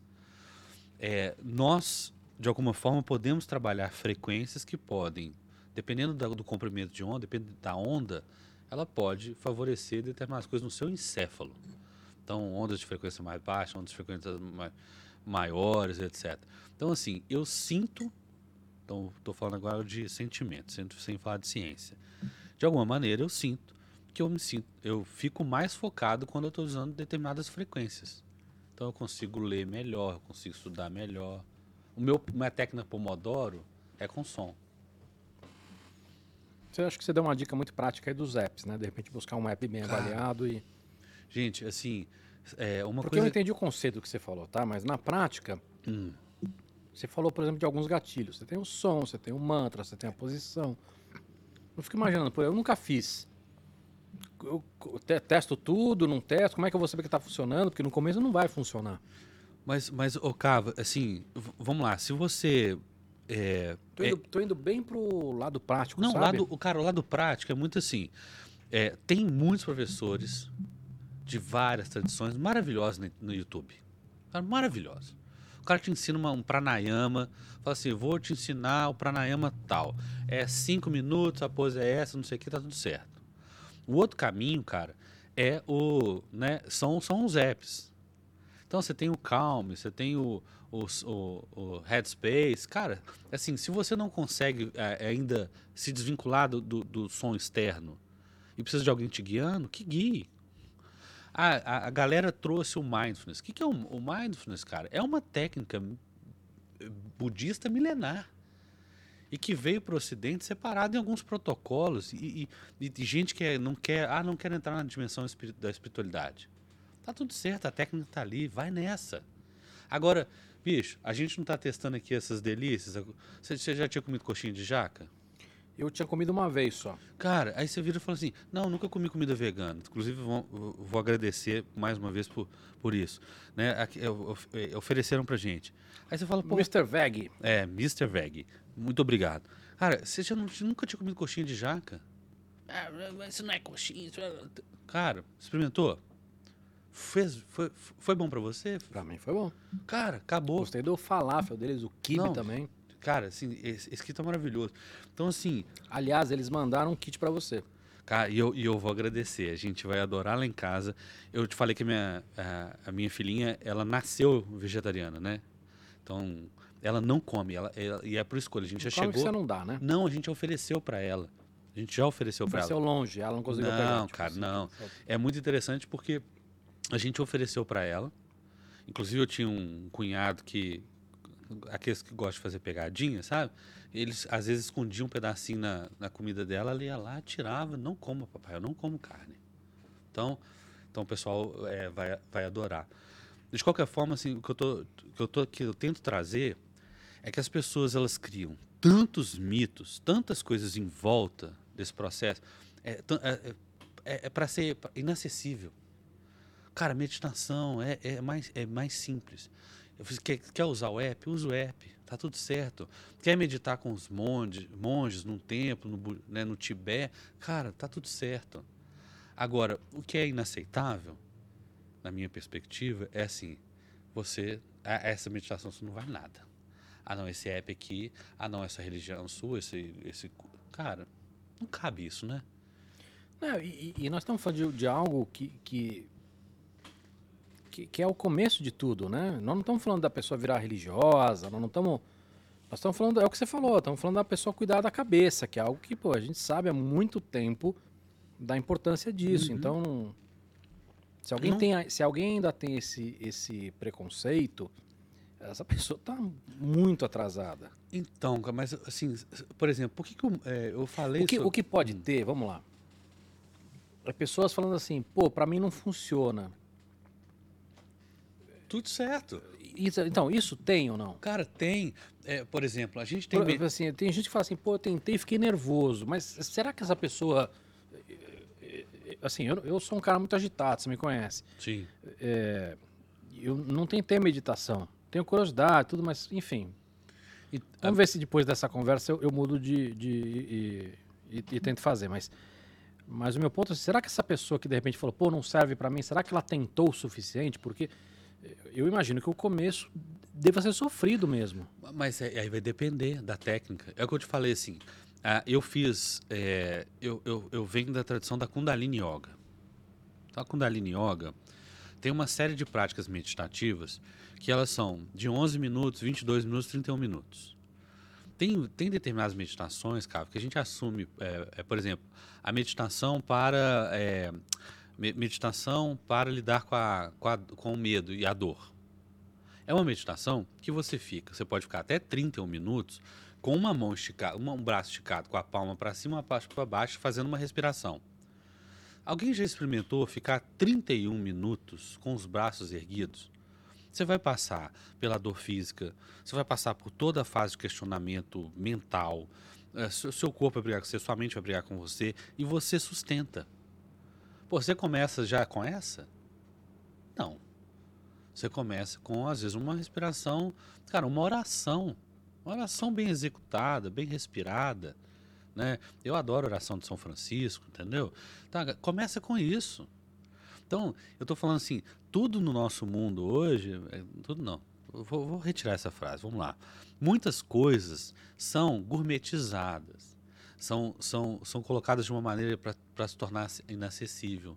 Então, para você é, sentar de perna cruzada, dói a bunda. Anestesia os pés. As costas dói, a lombar dói. Você vai meditar assim?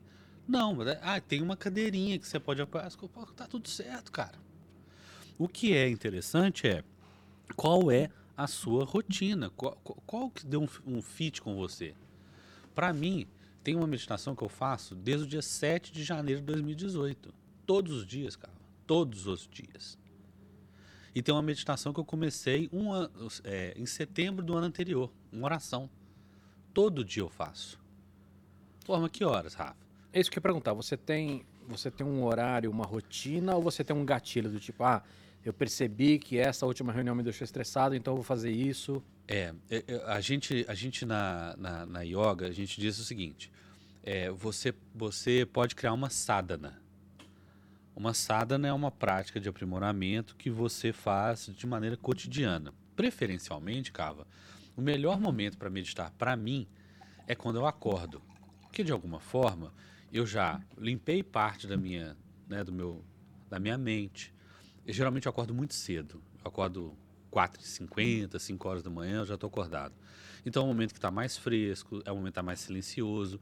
E eu sinto que quando eu medito naquele horário, eu, eu tenho um reflexo bom ao longo da manhã. Ah, mas a, a vida não é assim.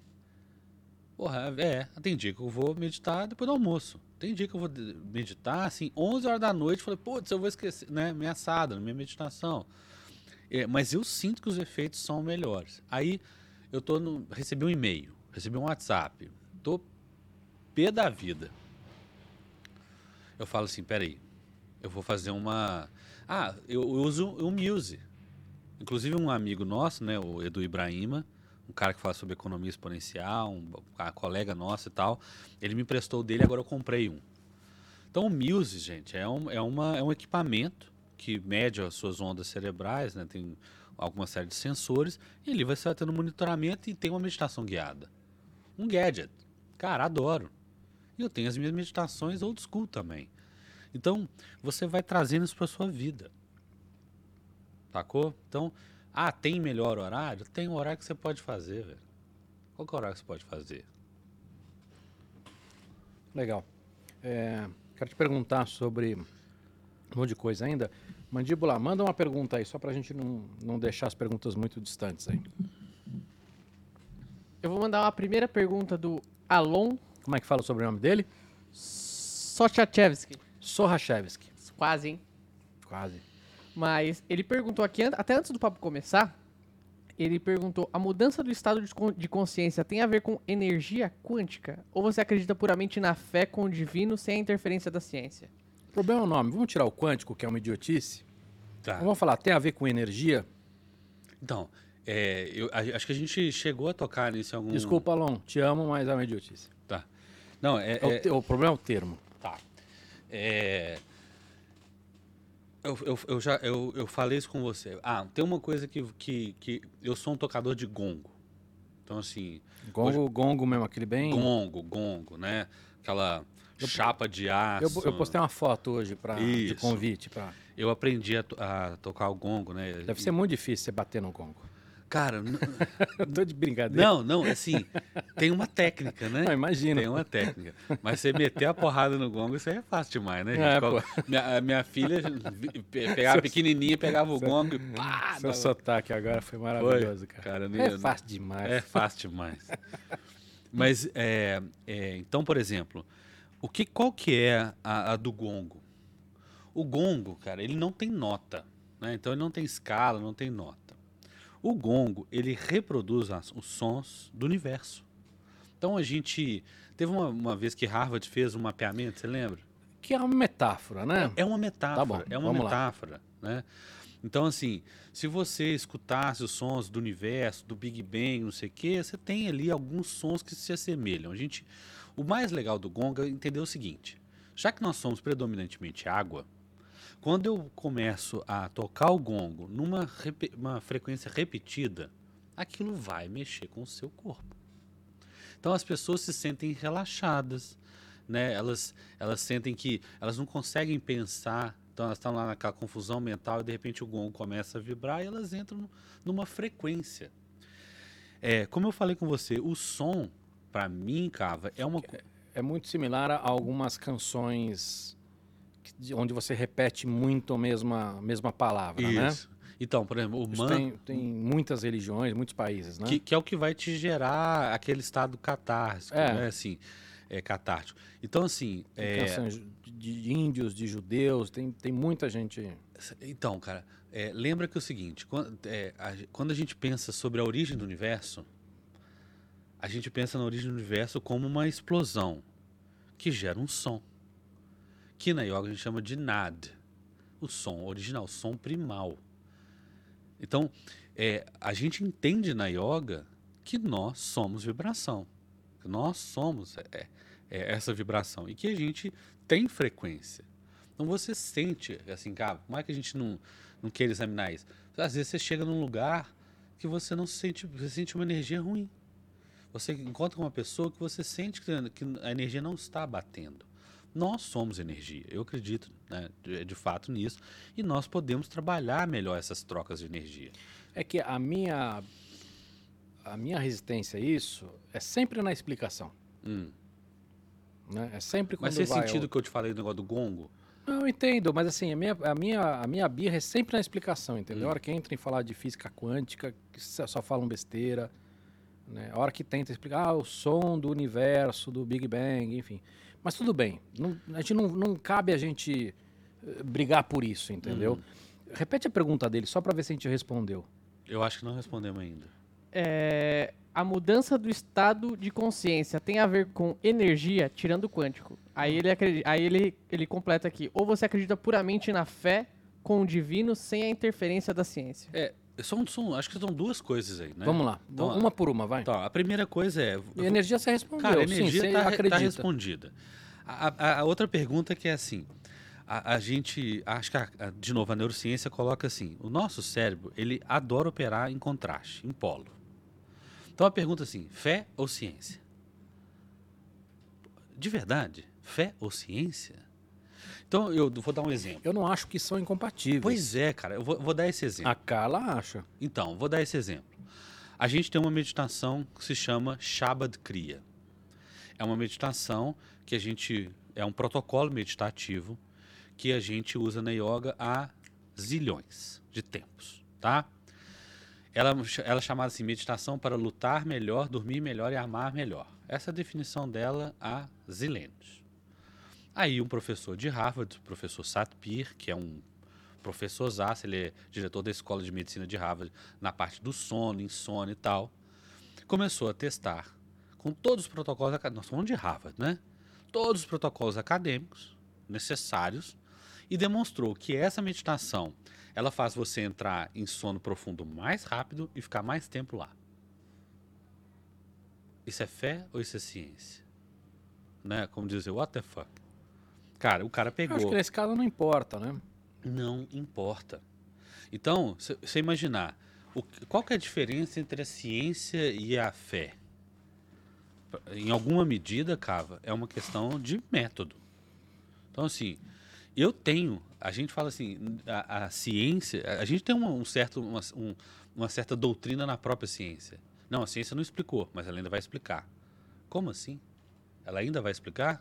Não, acho que você tá. Não. Se você falar com um cientista mesmo, ele não tem essa certeza, não. Isso. E Então, pelo- e, e- e o que explicou, ele também não tem a certeza de que, de que, que não vai mudar. mas ele consegue reproduzir, o outro consegue pegar aquele experimento, Não, não, reproduzir. per- perfeito, mas o que eu quero dizer é o seguinte, assim, a, a ciência explica com o que a gente sabe. De repente você pode ir lá e provar pro cara que ele tá errado, ele vai, ele vai aceitar isso, desde que Isso. você explique também com ciência, né? Exato. Então, assim, tem protocolo, tem um, tem um sequenciamento, tem um método.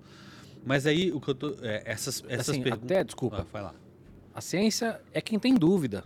A religião é quem não tem dúvida. É o contrário, entendeu? Então, mas, ô, Cava, é, é- A religião são as certezas absolutas. Ah, ele existe. É a fé. então, mas eu, eu- eu- eu- eu- a minha provocação, assim, é uma mais sutil, é que, querendo ou não, muitos de nós que estamos no caminho científico, a gente tem uma fé. Perfeito. Que- Eu não acho que é incompatível. que, e, portanto, não é incompatível. Então, o que, que eu quero dizer? A gente tem, na, na yoga, a gente tem 5 mil anos de história e 5 mil anos de em- empiria. Ó, testamos, testamos e há, ó, dá isso aqui, dá um- afeta o sistema límbico, afeta o seu fígado. Aí alguém vai lá na ciência e fala assim, ó, faz todo sentido. Ou não, não faz sentido. Então a pergunta, quando perguntam para mim assim, é fé ou é ciência? As duas. E nenhuma. Você entende? É que eu acho que tem algumas coisas que a ciência consegue comprovar e algumas que a gente não consegue comprovar ainda, Sim. né? E que talvez não faça, talvez seja um efeito placebo, talvez seja uma coincidência, Enfim, pode ter coisas aí que não, não, não, não são verdadeiras. Sim. O- Tem pessoas que. Aí vão lá. O efeito placebo per, per si não é um problema, certo? Você tá sentindo bem? Tá, tá tudo certo? Você tá ali respondendo melhor os Tudo- e-mails, Tá tweets? tudo certo. O problema é, o problema é o cara que tá vendendo o curso dizendo que é Ah. provado cientificamente. Mas Ah, isso aí. essa é outra história. Então, é, essa é a história que a gente fala. Tem Mas que... isso, isso é uma coisa eh, que é legal, né? Assim, tem uma explosão de gurus na internet. Aham. Guru no sentido pejorativo, tá? Os, Tá bom. Os pseudo-gurus. Uhum. Isso vale, Rafão, para qualquer categoria, tá? Do, do guru de investimento financeiro né, aos gurus espirituais. Certo. Do guru de marketing digital Uhum. ao guru de qualquer outra coisa. Vendedor de tônico, né? Perfeito. Tem, Tá. é o que mais tem, né? A a velha piada do, do cara que te ensina a ficar rico e vai, vai embora de chevette. Né? E depois fica rico, te ensinando a ficar rico. É. Né? Eu lembro do pai da. Não vamos Da falar Mi- nomes aqui. Não, da né? Miss Sunshine. Da, da Little Miss Sunshine. Little Miss É. Sunshine. Acho que ele estava tentando vender um curso como ser bem sucedido. E ele tá todo é, com dificuldade na vida. Mas acho que é essa é. mesma lógica. E, e- Mas assim, tem uma explosão disso de autoajuda hoje, né? Hum. Lin- LinkedIn, por exemplo, foi infestado dessa história. Isso é prejudicial, não é? Ô, ô, Cava, assim, é, eu, eu tava conversando sobre isso num evento recente que eu tava lá, né, com, com os executivos. É, a, a- primeira impressão que eu tenho é que, assim, as pessoas não querem o caminho da espiritualidade de fato. Muitas vezes elas querem fazer parte do rebanho. Eu quero fazer parte da galera. Eu quero dizer que eu estive num retiro, que eu fiz um ritual XYZ, do que eu estou usando uma roupinha diferente, eu faço parte da turma. Isso é humano, né? Então, assim, de querer fazer parte da galera. Porque muitas vezes, cara, o caminho da espiritualidade, ele, ele, ele é dolorido. Ele vai te colocar em, né, diante da certeza, vai te fazer confrontar pessoas que você ama. É um negócio complicado. Mas, assim, sempre foi assim. O vendedor de tônico, né? Chega na cidade, arma lá sua barraca, esse tônico meu, cura espinhela quebrada, faz isso. Sempre teve. A gente viveu. Eu me lembro que eu comecei Mas a. você tra- não sente que tá pior, Rafa?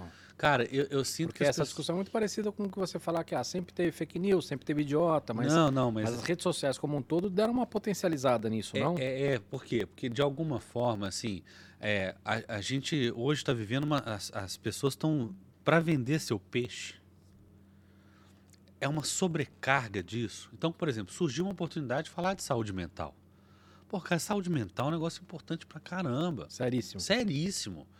Nós temos terapeuta, nós temos psicólogo, nós temos. Aí, beleza, no esteio dessa turma, vem um monte de gente vendendo solução pronta e etc. Não é? É, eu acho que tinha até um cara que eu estava seguindo, um psicólogo que eu seguia na rede social, mas é porque ele começava, ele postava tanta coisa que eu comecei a ficar cansado. Então eu tirei, parei de seguir ele, porque sabe aquelas histórias que, que fica assim, cara, parece que tem um pontilhado, eu não estava aguentando.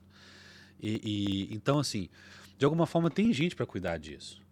A gente tem uma discussão muito séria que hoje, na universidade, não sei se eu já te falei, eu sou professor da escola de medicina. Então, na escola de medicina, Dando aula de? dando aula de é, anatomia, né, ne- é, é, neurociência, espiritualidade, educação. Então eu tô lá, eu chego no- numa aula para os estudantes de medicina, eles estão fazendo neurologia. E aí eu tô falando assim, olha, a meditação tal afeta o hipocampo. Está aqui a comprovação científica, nós vamos fazer essa meditação. Pô, peraí, eu tô estudando medicina, vou fazer meditação? Vai. Vocês lidam com pressão. Vocês têm dificuldade. né, che- Chega um determinado momento que vocês não são compassivos com o paciente. Cadê a medicina humanizada? Mas ali, Cava, eu tô, eu tô levando a ciência e a não ciência juntas, dialogando e colocando eles para testar e para provocar. Vocês estão se sentindo bem depois dessa meditação? Tô, prof. Eu falei, então, cara, você, quando você estiver na- no seu plantão, quando você estiver ali para atender seu paciente, está exausto, faça essa meditação e atenda ele melhor. Percebe? Então, assim, de alguma maneira, a gente está construindo um mundo de pessoas muito sérias. Vai vir charlatão? Vai. Cabe a nós virar e falar assim, pessoal, oi, volta aqui. Cadê? Cadê a comprovação? Onde está? Então, e, de alguma maneira, a gente sabe que também tem pessoas que elas querem isso. O que, que é guru? Originalmente, guru significa gu, escuridão, ru, luz. Guru não é uma pessoa. Guru é qualquer. Pode ser uma pessoa, pode ser uma circunstância, pode ser um fenômeno que te leve de um estado de ignorância para um estado de clareza. Então, a gente colocou o guru nas pessoas. Né? O, o Six, por exemplo, o último guru é o livro. Né? É, às vezes uma criança chega para você, fala um negócio na sua cara, você fala, velho, foi meu guru. É, nas aulas com criança era impressionante que, o quanto isso acontecia. Então, são, seu, são o nosso guru, Cava. São o nosso guru que nos lembra, assim, muitas vezes, que fala assim, é, nossa, eu sou muito foda, né, na minha área. Eu sei muita coisa. Pois é, você sabe fazer cupcake? Não. Você sabe pilotar um Boeing? Não. Você sabe fazer rapel? Não. Você sabe como que faz o minhocário? Não. Você é foda onde? A criança te lembra disso, né? Pô, você não faz um negócio que é útil. Eu lembro que eu fui no TED X Amazônia, acho que foi o segundo TED no Brasil, foi na, foi na Amazônia. E tinha um indígena lá que falava assim: vocês são orgulhosos da vida que vocês levam. Vocês não sabem construir sua casa, vocês não sabem é, é, pegar sua comida. Eu falei assim: que orgulho é esse? Sabe? Então, é, vai ter, cara. E, e, a gente vai combater com o quê? Consciência. No meu caso, né? Eu gosto de combater consciência. Legal. Manda mais pergunta aí, mandíbula. Ó, eu vou mandar aqui, ó. mais é. uma do Alon. Que... Sorachevski. Sorachevski. Ele pergunta pro, pro Rafa se ele é ateu ou ateísta. Aí ele completa: Como estudar espiritualidade com crenças já definidas sem ser agnóstico? Vou. Só, só um segundinho. Tem uma, uma frase que eu. É, as pessoas me perguntavam assim, antigamente: Você acredita em Deus? Eu não. Não, não acredito. As pessoas me perguntam assim, hoje em dia: Você acredita em Deus? Acredito. Acredito. E, e aí tem uma frase muito legal que é assim: Se você não vê Deus em tudo, você não vê Deus. Só que na yoga em algumas tradições, a gente chama Deus de quê? Ser supremo, consciência, cosmos, Deus. Então, assim, você acredita que nós estamos é, encerrados, na verdade, constituídos de uma única mesma matéria em tudo? Sim. Aí as pessoas me perguntam assim, mas como é que você pode, né, de novo, é, falar que acredita em Deus e ao mesmo tempo. Ah, uma discussão que é muito legal na neurociência, que eu já, eu já tive com a, com a Carla. Por exemplo, no neurocientistas são monistas. Cérebro e mente é a mesma coisa, mesma manifestação. As tradições espirituais religiosas acreditam no dualismo, na separação entre né, corpo e alma, etc. Aí as pessoas me perguntam assim: em que você acredita? Eu falo, por que eu preciso te responder? Vai fazer alguma diferença? Isso que eu ia comentar. É, é que acho que a pergunta dele é diferente, tá? Mas. Eu acho uma besteira as pessoas precisarem saber se você acredita ou não em Deus, ou se você vota em A em B. Isso é só uma necessidade delas de te classificar para ver o quanto elas vão acreditar no que você está falando. É. Para te dar o selo de autoridade ou não mais do que isso, esse cara tá na minha turma, ele acredita no que eu acredito, uhum. como se fosse assim do tipo, pô, o Rafão gosta de funk, então não vou escutar a dica de música dele. Sim. Né? Porque então... eu não gosto de funk, ou rock, ou qualquer outra coisa. Mas Rafão, vamos lá, mas ele, ele fez uma pergunta mais específica. Repete, minha memória tá uma desgraça. Preciso meditar. Como estudar a espiritualidade com crenças já definidas sem ser agnóstico. Então, mas cara, espiritualidade, ela de fato, ela não, já, ela não traz essas crenças definidas, não traz dogma. O caminho da espiritualidade. São vários caminhos que levam a Roma. São vários caminhos que levam você a acessar a sua consciência. Ah, eu posso começar com um conjunto de dogma. Eu posso começar com esse caminho. Eu posso é, fazer compostela eu posso entrar para, como eu disse, para uma aula de yoga, eu posso ir pelo Eu posso escolher caminhos com, com certo dogmatismo ou não. Por isso que eu falo, a espiritualidade é diferente da religião, da religiosidade. Tem protocolos, tem doutrinas. A espiritualidade pode ser um caminho construído, inclusive a partir da sua, da, da sua própria referência, ou daquilo que você tem acesso. Então eu não, eu não vejo isso como uma questão, assim, como um problema. Igual o app. Ah, eu vou meditar com mantra, com mudra. Porra, do jeito que você vai encontrando esse caminho. Qual arte marcial é melhor, né? Eu tenho esses. Jiu-jitsu. Pois é, aí o pessoal fala, ah, mais efici... Jiu-jitsu. é eficiente é o jiu-jitsu. Jiu-jitsu. É simples assim? Aham. É, então, o jiu-jitsu é mais eficiente, é melhor, ganha mais torneio, não sei o que, todos os atletas sabem, É isso aí. não é isso? Isso aí. Acabou a discussão. Acabou. Mais É. uma pergunta. Você quer, você quer discutir Não, não, sobre não. artes marciais? Isso, isso aí é tranquilo. Peraí, deixa eu só descer aqui. Tem al- algumas mais. O André Denani, ele pergunta: Como manter a saúde mental da equipe neste ambiente hostil de pressões e adaptações profissionais? É, é, assim, a gente tem que trabalhar nesse lugar mesmo? Sabe aquela, aquela pergunta que a gente eventualmente faz? Como é que eu Mas vou- vamos lá. Se Ah, você não tem, pelo lá. que eu entendi, sua resposta é pula para outro. Mas se você tem, você falou de uma boa parte das pessoas. Isso, vamos lá. Estão presas, não tem opção, não sei o quê. É, tem Mas, um- mas é, antes de você responder, mas é importante essa ponderação, né? Que você fez. Você tem que trabalhar aí mesmo. Então, é, meu pai né, é, falava assim: é, você está vivendo regime de escravidão? De fato. Você não tem como você construir a sua saída. Tem como você construir um outro lugar para você. Ah, mas gente, se você vai mudar de lugar, vai ter problema do mesmo jeito, né? Pressão, etc. Dependendo de onde você está na estrutura etc. Então, o que que a gente, é, o que que eu descobri, gente, hoje trabalhando? Hoje eu trabalho é, 100% home office, tá? É, eu criei, gente, uma série de pequenas rotinas que eu inseri na minha semana de 10, 5, 15 minutos pelo home office, tá? Tô falando de home office. Que de alguma forma me tiram desse estado é, de exaustão, de desgaste, de, de nervosismo. Então, por exemplo, eu é, não vou falar para colorir mandala, tá? Porque eu, Que bom. eu ia tomar uma, uma- já uma cacetada. Mas, por exemplo, eu gosto. Você está no ambiente hostil aqui. Então, eu, eu gosto de desenhar. Uhum. Desenhar. Então, eu, eu pego lá, sei lá, uma. Depois eu vou te mandar, cara. Eu pego lá um, um quadro do- Você desenha bem? Des- eu desenho razoavelmente Então bem. não Hoje, me mandar. Não, eu desenho bem, então vou Tá te bom. falar. Eu desenho bem. Eu copio bem. Então, por exemplo, eu pego Você lá. não desenha bem. É, eu pego lá é, o Guernica. Aí eu pego o cavalo e falo, cara, eu vou reproduzir esse cavalo. Então eu sento lá, com, escolho lápis de cor, é, aponto, não sei o que, e eu faço o, o pr- primeiro traço. Aquilo, de alguma forma, me tira daquela circunstância ali do, do trabalho. Outras vezes eu sento e medito.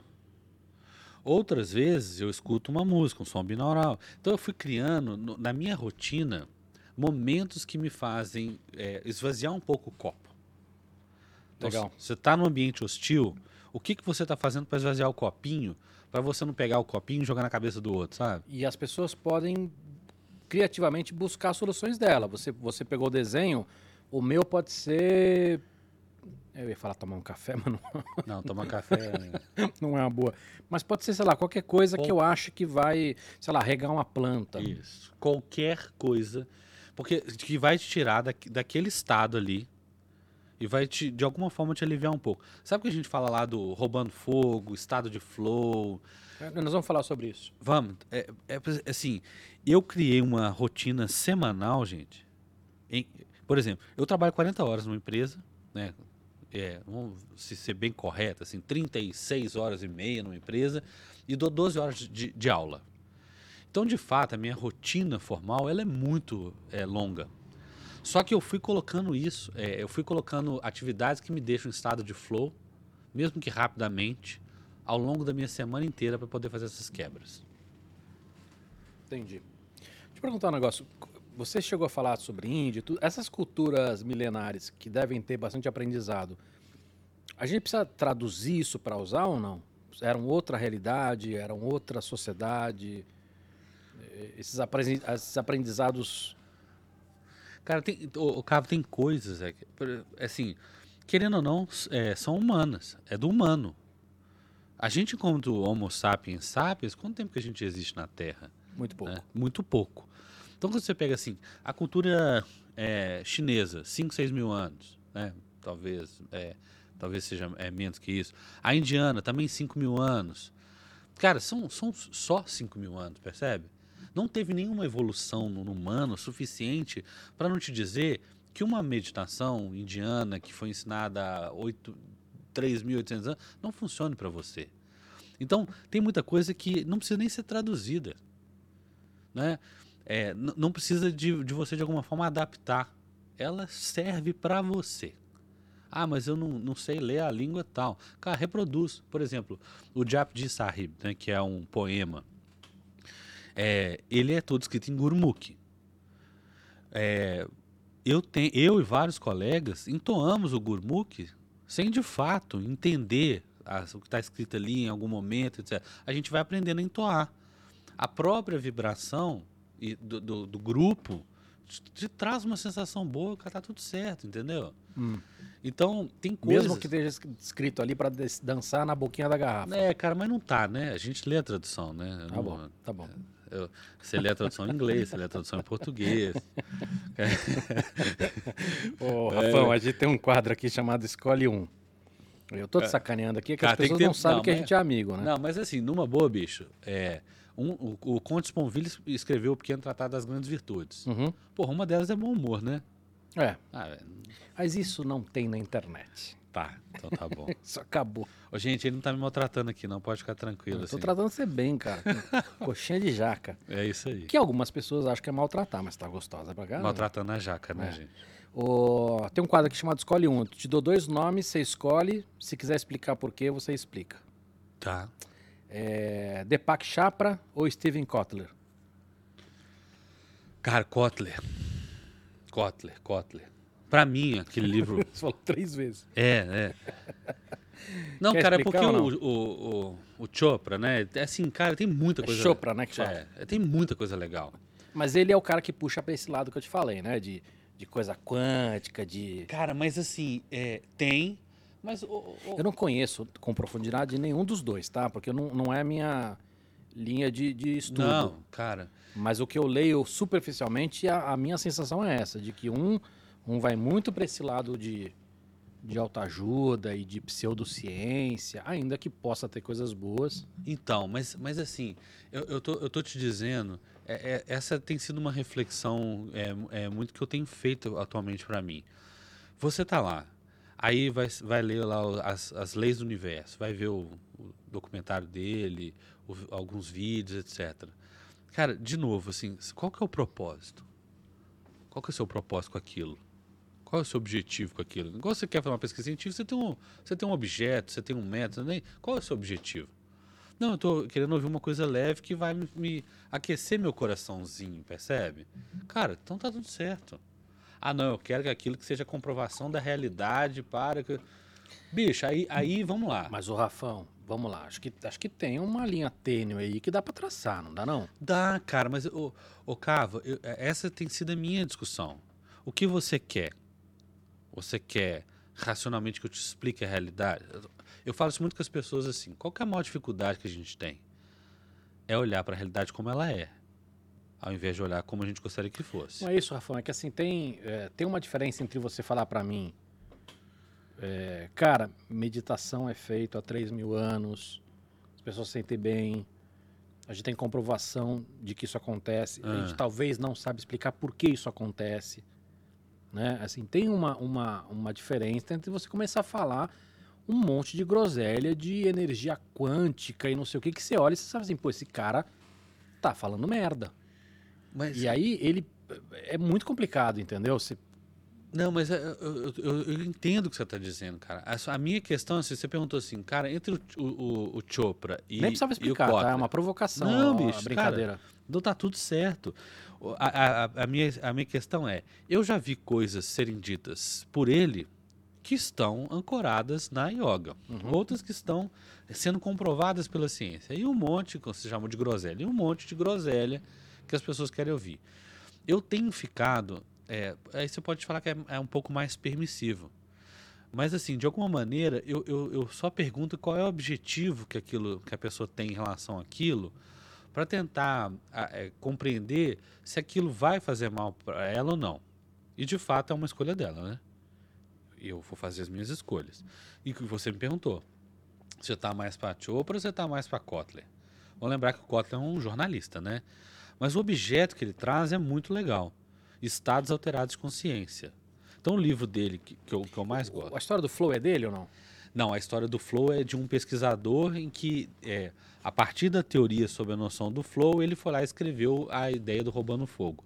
Como que, é, como que determinados grupos, determinados grupos de pessoas estão tentando é, alcançar estados alterados de consciência. E por que isso seria relevante.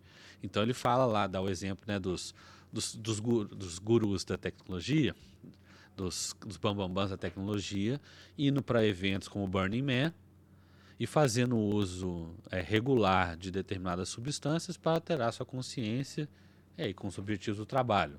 Ou como os fuzileiros navais americanos ou marines, etc., é, conseguem entrar em estado de flow a partir de, de, de, determinados treinamentos.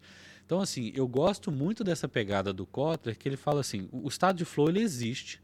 A discussão de roubando fogo, a metáfora do roubar o fogo dos deuses, que é essa capacidade de a gente viver uma vida com a consciência mais ampliada. Que no limite, cara, é Matrix, né? Assim, você quer sair do Matrix? Pô, a gente quer. Eu gostaria de. Eu não tenho dúvida que eu escolhi, qual pílula que eu escolheria. Não tenho dúvida. Ah. Mandíbula. Que dúvida. Que, você tem dúvida ou não? Não, eu não tenho dúvida.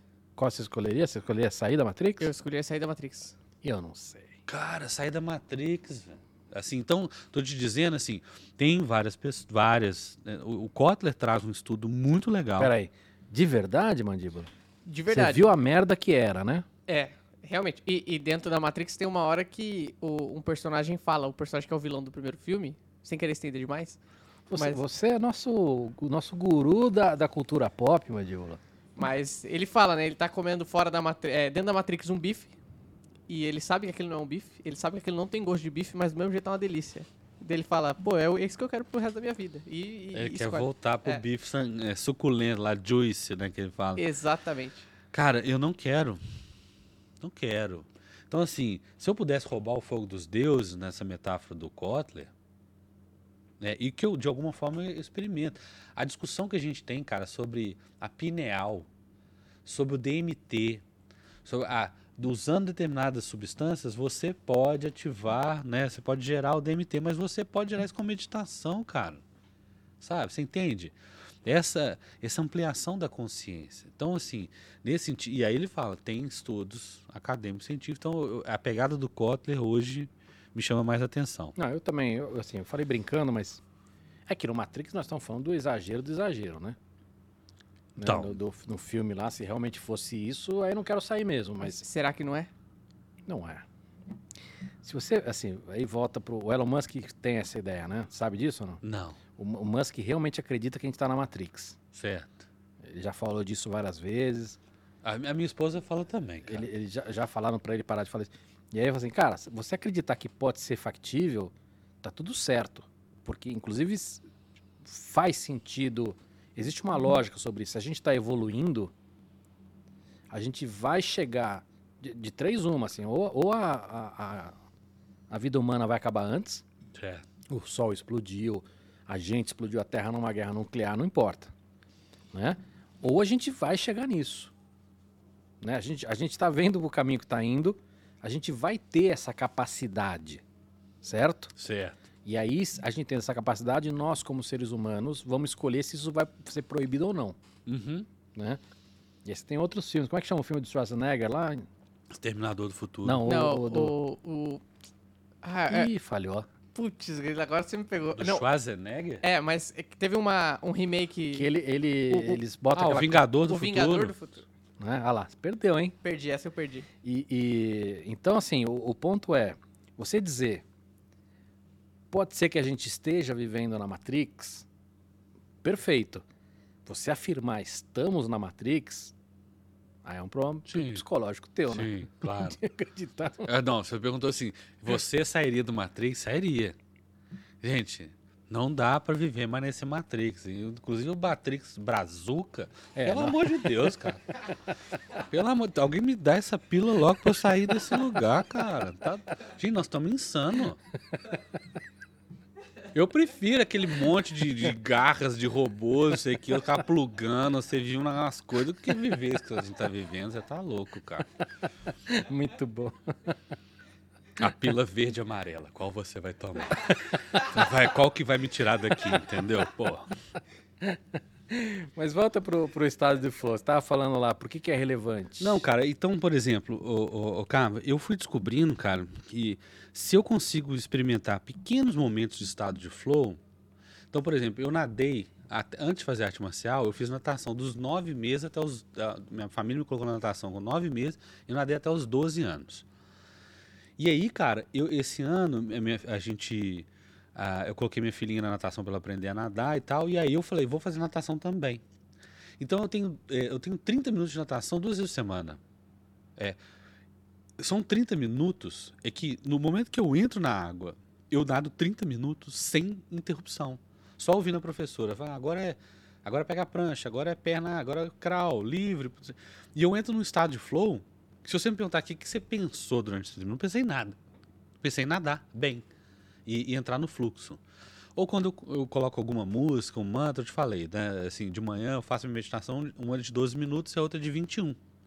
Então são 30 minutos que, de alguma maneira, eu tô ali vivendo um pouco de flow. Quando eu desenho, tô copiando um, tô copiando um Van Gogh, tô copiando um Picasso lá, tô- é, eu, de alguma forma eu entro num estado ali de concentração e tal. Então eu fui criando isso e aí a realidade, as coisas que são desafiadoras, elas, elas parecem que elas, elas não te levam ao, ao copo totalmente cheio, sabe? Uhum. E esse é o flow, cara. O flow, as pessoas deveriam experimentar o estado de flow, cara. Legal. É, manda mais pergunta aí, mandíbula. Ó, a, a Jane Almeida, ela pergunta aqui, como trabalhar a saúde mental de crianças pós-pandemia em sala de aula? Percebo que eles estão tendo que se adequar novamente a essa nova realidade. Te- teve um dia, eu não sei se eu posso fazer isso, mas assim, teve um dia que eu vi na é, um joguinho na, na internet. Na livraria tem um negócio chamado emocionário. Sabe uma dificuldade que a gente tem? É da gente, de fato, é, explicar o que a gente está sentindo. E esse emocionário é como se fosse um, uma, uma Wikipédia de emoções, vamos dizer assim. É muito interessante porque você começa a ler para a criança qual é a diferença entre raiva e ira. Não é? A gente saber nomear o que a gente de fato está sentindo é um, é um caminho muito bacana. Muitas vezes as crianças não. A gente ajudar elas a, a elas se expressarem. Ajudar elas a nomear o que elas estão sentindo. Eu acho que é um aspecto muito interessante. A, a- eu conheci. Tinha um livro que chamava é, Teach, Breathe and Learn, né? que era para professores que estavam aplicando as técnicas de mindfulness nas chart schools americanas. É inclusive uma au- au- autora americana, mas de origem indiana, família indiana, que, é, que é- era um livro que inclusive ela dava toda a parte do conteúdo programático, como introduzir o mindfulness e essas técnicas para criança. De alguma forma a gente trabalhar a capacidade que as crianças têm de efetivamente descrever o que elas estão sentindo. A experiência que minha filha teve na comunidade na- da yoga, né, é, foi de como que ela podia usar aqueles momentos de consciência corporal dela é, e algumas técnicas, né, que a gente, ela ficava, a gente falava para ela assim, filha, é, cheira a flor e sopra a vela. Um, dois aninhos e meio. Sabe, aprendendo algumas coisas. É, a gente sabe né, que a gente tem um caminho, é, vários caminhos que a gente pode levar a isso. Talvez ensinar as crianças a meditar e a de fato se ma- manifestar artisticamente ou não e conseguir narrar os seus sentimentos, acho que são, são caminhos que a gente pode trabalhar, sabe? Legal. Eu, eu acho que o livro foi uma boa dica também. É, o Teach, Bring and Learn é... E eu lembro que ela, ela explica assim, ó, dia 1, um, dia 1 um você vai fazer esse, esse exercício, dia 3 você vai fazer isso. Tem, gente, tem muito professor, muito professor bacana, que faz um trabalho a despeito de ter apoio ou não. Agora, nessas novas diretrizes curriculares, as habilidades socioemocionais são objeto. Uhum. Vai surgir muita coisa boa, vai surgir muita coisa ruim. Mas tem uma coisa que eu acho super legal de professor é que é, nós nos ajudamos, sabe? Então você vê uma prática que fez na escola tal, ali no Nordeste, aí na faculdade tal, na escolinha tal. Tem muita coisa legal aí. Muito bom. Ah, a Mila Juns, ela falou aqui, mandíbula, aqui é a Mila, diretamente da Alemanha, e pergunta qual é a opinião dele sobre a geração mimimi.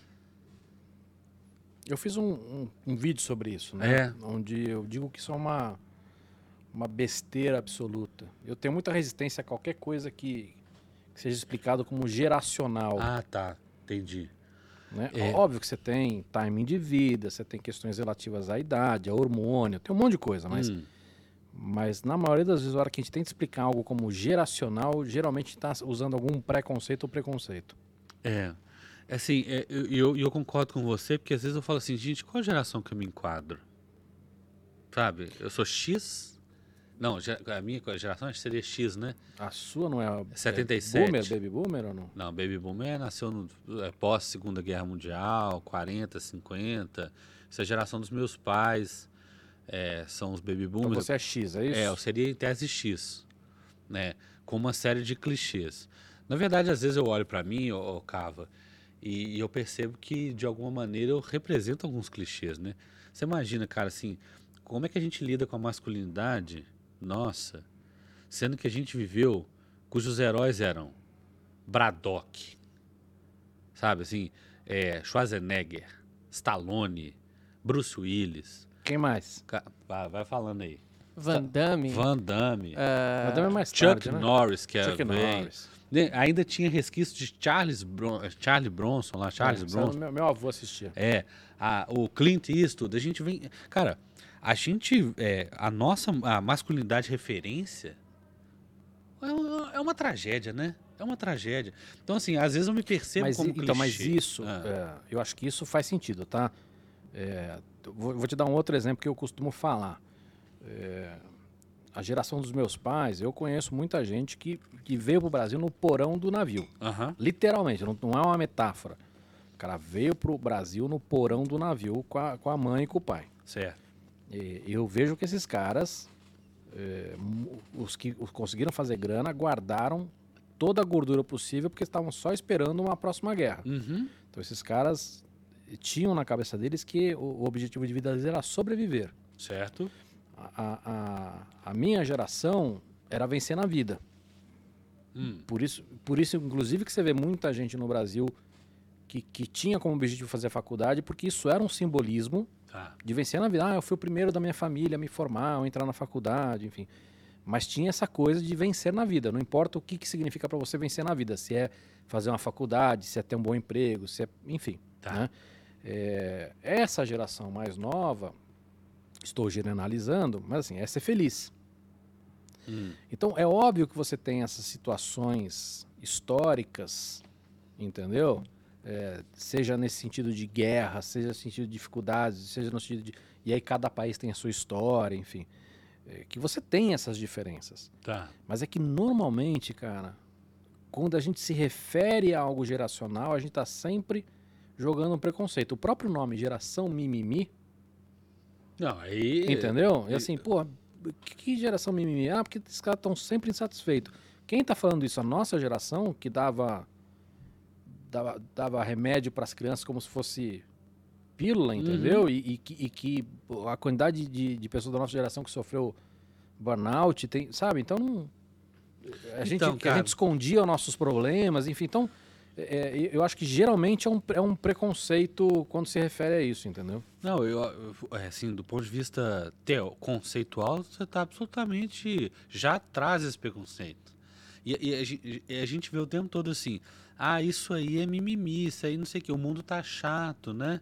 É, eu, eu- eu tava vendo alguma. passando Que é hoje um. outra frase Então, ordinária. é assim: o mundo está chato para você que dominou o Pra mundo anterior. Pra você que perdeu seus direitos de- É, de, de de fazer- poder fazer o que se Falar co- qualquer baboseira que tá tudo certo ou, você. ou abusar de alguém. Exato. Então, assim, é, se tem uma coisa que, que eu. Aí eu. Por isso que eu fiz essa pergunta: qual geração que eu sou? Por exemplo, você quer ser feliz? Claro. Você aguenta muita pancada? Aguento. Então, qual geração eu sou? Sabe, assim. vai me definir. Por isso que eu acho que a questão aí não é de que geração você é, mas o quanto você evoluiu. Pois é. Isso é mais relevante. E- exato. Então, Porque eu conheço gente de gerações mais novas.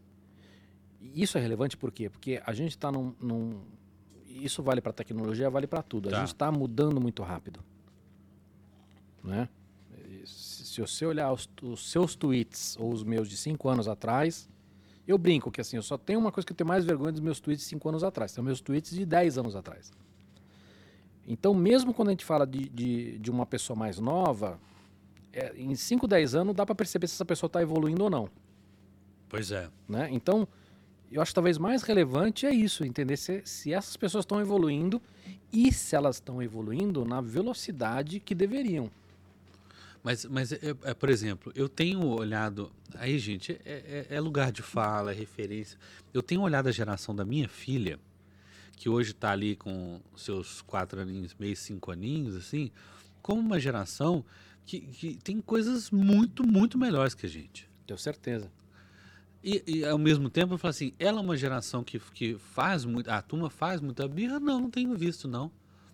O que eu às vezes. Ele- ele- assim, eu, eu, eu acho que. eh, Minha filha tem 16 e eu, eu também. Também acho que eles são muito melhores que a gente em muitos aspectos, Sim, tá? Na maioria sim. dos aspectos. Talvez a sua seja muito cedo ainda para pegar essas coisas. Hum, Mas eu acho que, puta, eles são muito melhores, muito mais evoluídos que a gente em muitos. Não. Preconceito é um desses exemplos. Os caras. Não, cara, isso. Os caras viram pra mim e falam assim: eu não quero trabalhar nesse lugar que não sei o quê. Beleza, eu eu perguntei de novo: é regime de escravidão? A gente aguentava, né? Não, eu vou aguentar um chefe abusivo. A gente, hoje é um bom dia para falar de abuso de chefe, né? De todas as categorias. Então, assim, eu vou viver um chefe abusivo, vou viver um salário incompatível com aquilo que eu entrego, eu vou viver uma jornada de trabalho que me arrebenta física e emocionalmente. Beleza, sua geração é Bruce Willis, duro de matar. Porra, e aí? Aí Não, mas, é, é, mas isso que eu tô falando assim, porque, é, porque que eu, não, eu tenho muito cuidado com isso, porque assim, eu, como todo mundo da minha geração, gostava desses caras e isso não quer dizer nada. Mas você entendeu meu ponto, assim, falando assim, de alguma maneira, a gente não é a geração. Assim como a gente viu o pica-pau fazer altos absurdos, ele entendeu? Eu acho- que é, tem que tomar muito cuidado com esses exemplos, porque as pessoas que. Lembra que você falou, as pessoas não, não, não sabem escutar direito a Sim, gente? sim. Podem traduzir. Ah, então ele está falando que o, o- que ter visto o Bruce Willis. Não é isso, não, entendeu? é, eu, é, vou- vou- mas eu, eu quero explicar meu ponto. É, to- da mesma forma que a gente tem, tem como nosso lugar de referência alguns elementos. Eu, outro dia eu falei, eu sou um clichê em algumas circunstâncias. Eu me vejo como. Eu falo assim, gente, eu sou uma reprodução. de- isso, isso é chamado soft power. Então, a gente, lá nas relações internacionais, a gente definiu o seguinte: existe o hard power, forças armadas, aqui existe soft power. Essa capacidade, de alguma forma, você ser influenciado culturalmente por outro, etc, etc. Então, o que eu quero dizer? É que, da mesma forma que a gente, é, hoje, no meu lugar, eu, eu olho para aquela geração e quero classificar ela, quero dizer assim: ah, mas eles né, são mimimi, o tempo todo estão ali sofrendo. Uma vez falaram assim: geração floco de neve. Aí eu falo, tem suas vantagens, tem suas desvantagens, tem suas questões, não tem suas questões. Porque na minha geração, eu sei quais são as questões. A gente não consegue lidar com a nossa emoção. E muitas vezes eu vejo pessoas da minha idade fazendo uma birra. Na internet, gente, virou um, um lugar em que as pessoas fazem birra. Põe a mão no ouvido e fala, eu não quero ouvir o que você está falando, blá, blá, blá, blá." com 50 anos. Então, da mesma forma que você está falando que acha muito complicado classificar as gerações, eu também acho. Ela serve às vezes para a gente fazer pesquisa de persona, qual seria o comportamento básico desse, dessa turma. Cara, mas mesmo assim é um chute, né? Assim, Não, e, e- e- em publicidade que se usa muito isso, há pelo menos duas décadas já entende que isso não é o, o jeito melhor- certo é, de fazer. Pois é. Então, assim, tô falando, a gente usa algumas ferramentas para justificar alguma coisa. Sabe aquela coisa assim, eu vou encontrar todos os argumentos que favoreçam aquilo que eu que gostaria de demonstrar? Então, eu também é, eu olho isso com, com, com, com, com muita dificuldade. Ah, geração mimimi. Então, me explica o que é a geração mimimi. É a geração que não aceita mais abuso de, de pai, porque é pai e mãe? É a geração que vai para a escola e que o professor fala, vocês têm que aprender isso porque tem que aprender, ela fala, não, não acho que faz sentido, não tem aplicação. E porque muitas vezes não faz. Não faz o menor sentido. É, é uma geração que está no emprego, sofrendo algum tipo de abuso e fala, não, não quero, não quero viver nessa circunstância. Isso é mimimi? Fala, então eu faço mimimi pra caramba também, velho. Muito bem. Temos mais perguntas, mandíbulas? Aqui encerrou. Eu tinha pensado numa pergunta. Vamos lá, vamos É. ver se é boa. Tá. É de filme? Não, não é. Quer dizer, em termos. Pode ser. Porque um tempo atrás eu tava, tava zerando o catálogo da Netflix e eu, eu, assi eu Você assisti. tava zerando o catálogo Netflix. É, É. muita. é, essa geração do mandíbula tem muito tempo. Pra quê, né? Tem cada coisa horrorosa ali. Eu fico. Só tem. no- de filme, então, só tem lixo. Cara, eu vou zerar pra quê? Ah. Aí eu caí num documentário do Tony Robbins. Tony, é, você não, eu não sou o seu guru? Esse o próprio. Tá. E daí a gente tá falando de gurus, charlatões, e, é, guru no sentido, igual o- Cava falou, no sentido ruim, pejorativo. E, por exemplo, o, o Tony Robbins. Você paga uma fortuna pra ir pro seminário dele. Pra passar, sei lá, 10 dias lá, internado. Hum.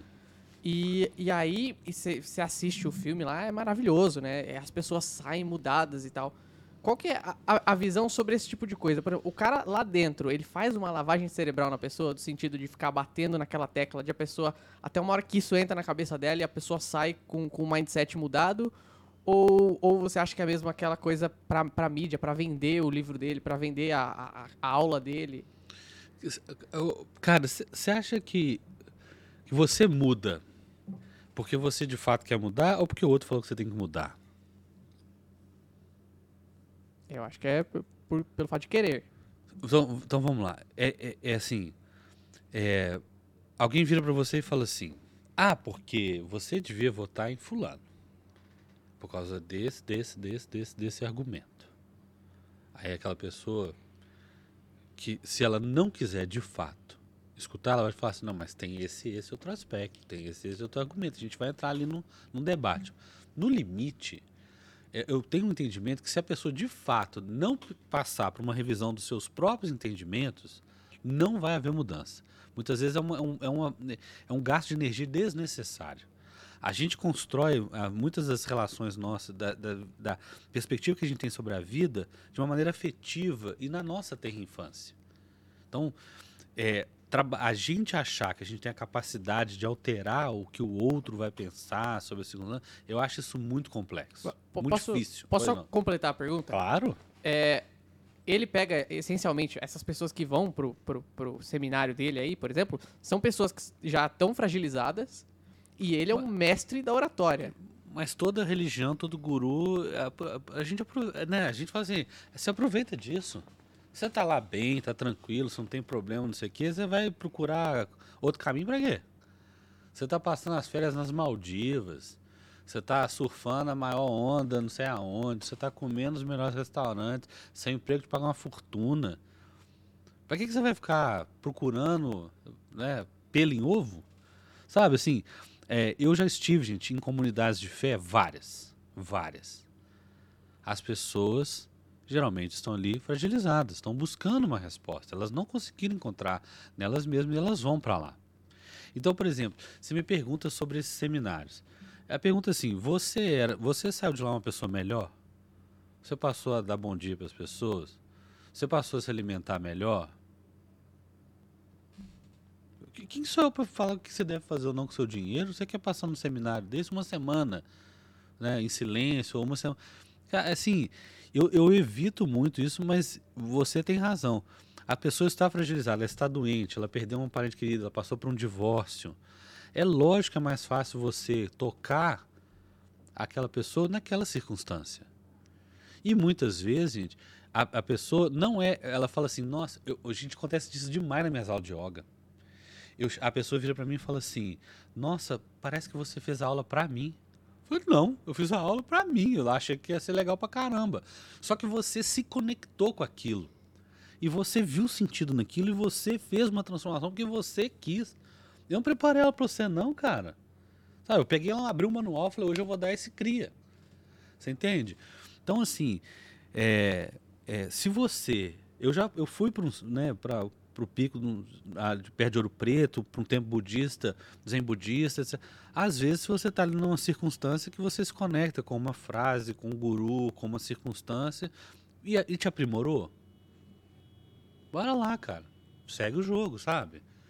Tem, tem, tem muita fórmula, não.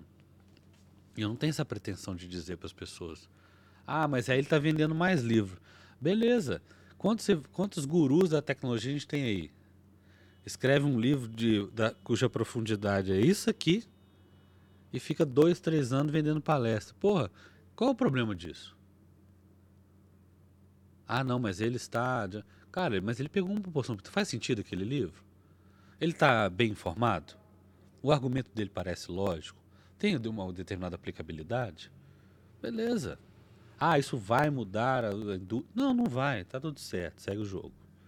Tô ficando, acho que mais suave assim com as pessoas, especialmente com essa parte de julgamento. O que, que as pessoas deveriam ou não deveriam fazer. Não sei.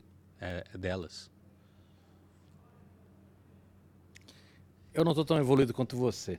O, o, o, o Rafão, é, você citou sobre. Não sei se você chegou a falar de microdosagem, mas você citou de, de psicodélicos, quando você falou lá dos, dos, dos CEOs bilionários, enfim. É, a gente não está pronto para ter essa discussão, né? E as pesquisas sobre isso pararam há muito tempo, há décadas. Isso está começando a voltar agora à discussão. Tá. Né? Microdosagem para tirar é, depressão extrema, é, enfim, para um monte de outras coisas. Você tem acompanhado isso ou não? Cara, é, é eu, eu, eu, te falei que eu estou dando aula na medicina. Então, que de alguma maneira eu tenho acompanhado essa, algumas discussões que estão ocorrendo no ambiente médico. E eles sim estão preparados, estão maduros, estão fazendo, há discussões bem interessantes acontecendo. Então, assim, tem toda uma, uma, uma retomada agora, mas sob o controle da medicina, né? Que tem, obviamente, e da regras. Ciência. E da ciência. Então, assim, tem, cara. E, e, e, e de alguma maneira, é, a gente, a, acho que a hora que sai da onde que, onde que a coisa vai começar a barrar? É na hora que a gente trouxer julgamentos morais para essa discussão se deveria, se não poderia, se, né, se a religião A, B ou C permite ou não permite, sabe? Assim, do ponto de vista científico, protocolar, acadêmico, a hipótese, testa teoria, verifica, não sei o quê, cara, tá um caminho super bem resolvido. O problema é que não vai passar só por aí, né? Vai passar pelo, pela questão da sociedade, como que ela encara essa circunstância. Então, acho que é ali que vai ter problema. Legal. É, antes de eu encerrar aqui, tem mais uma pergunta aí, né? Pintou uma aqui agora do professor eu acho que se pronuncia Dumas Oliveira. E ele pergunta, Rafa, quais são os três pratos que você mais gosta de comer? Pergunto porque é muito fácil conhecer, muito, é, conhecer uma pessoa pelos três pratos escolhidos. É, cara, mas isso, oh, bicho, isso, ser, isso é tão complicado que eu, eu tava comentando isso hoje de manhã. É, a minha esposa diz que eu sou. Eu tenho paladar de criança. Eu não evoluí assim do ponto de vista do meu paladar. Então, por exemplo, você pergunta assim: uma das coisas que eu mais gosto de comer na vida é paçoquinha. Cara, paçoquinha. Você tá rindo. Eu fui uma criança que gostava, de vez em quando aparecia lá em casa amendocrem, creme de amendoim Sei. e paçoquinha e tal. E eu tenho um amigo que é cirurgião oncologista e, e, e, ele tava falando de um fungo que dá no amendoim, que não sei o que, pode né, dificultar. E ele colocou isso no Instagram. Aí o que aconteceu lá em casa? Eu fiquei proibido de comer paçoquinha. Não sabe a origem, não sabe quanto tempo está envelhecido e tudo mais.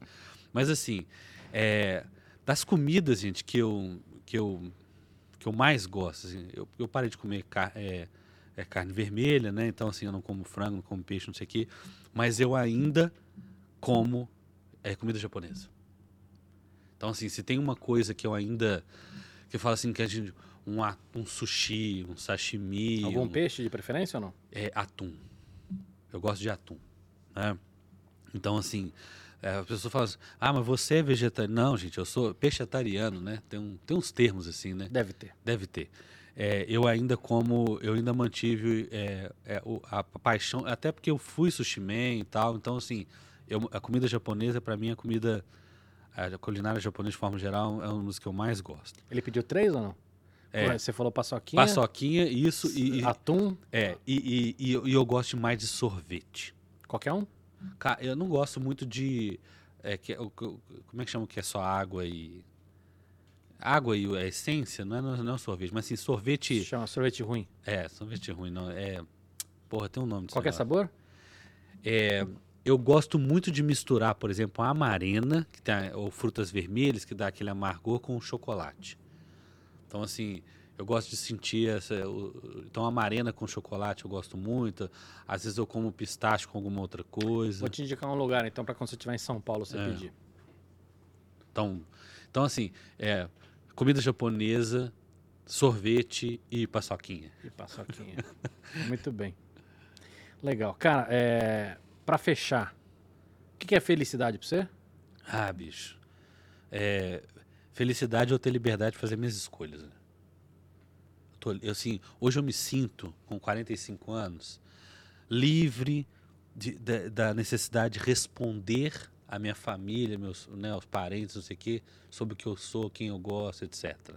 Hoje eu me sinto livre como professor para poder falar e fazer determinadas coisas, obviamente com muito respeito, mas sem ficar preocupado com o julgamento que vão fazer de mim. Hoje eu sou livre para escolher o esporte que eu quero fazer. Hoje eu sou livre para materialmente. né, eu, fui construindo a minha trajetória para me sentir assim: eu não preciso estar aqui. Eu sou livre para dizer não. Então a felicidade para mim hoje está nessa liberdade de eu poder fazer minhas escolhas sem ficar preocupado com a expectativa que gera nos outros a respeito do que eu tenho. Isso para mim é felicidade. velho. Legal. Rafão, cara, obrigado. Ah, Eu que, eu que agradeço. Vamos lembrar de agradecer, né? Mr. Veg, Mr. Veg, vai levar tá agora mode- também. Exato. Mandíbula, muito obrigado. E pra quem ficou até aqui, valeu. Até a próxima. Valeu.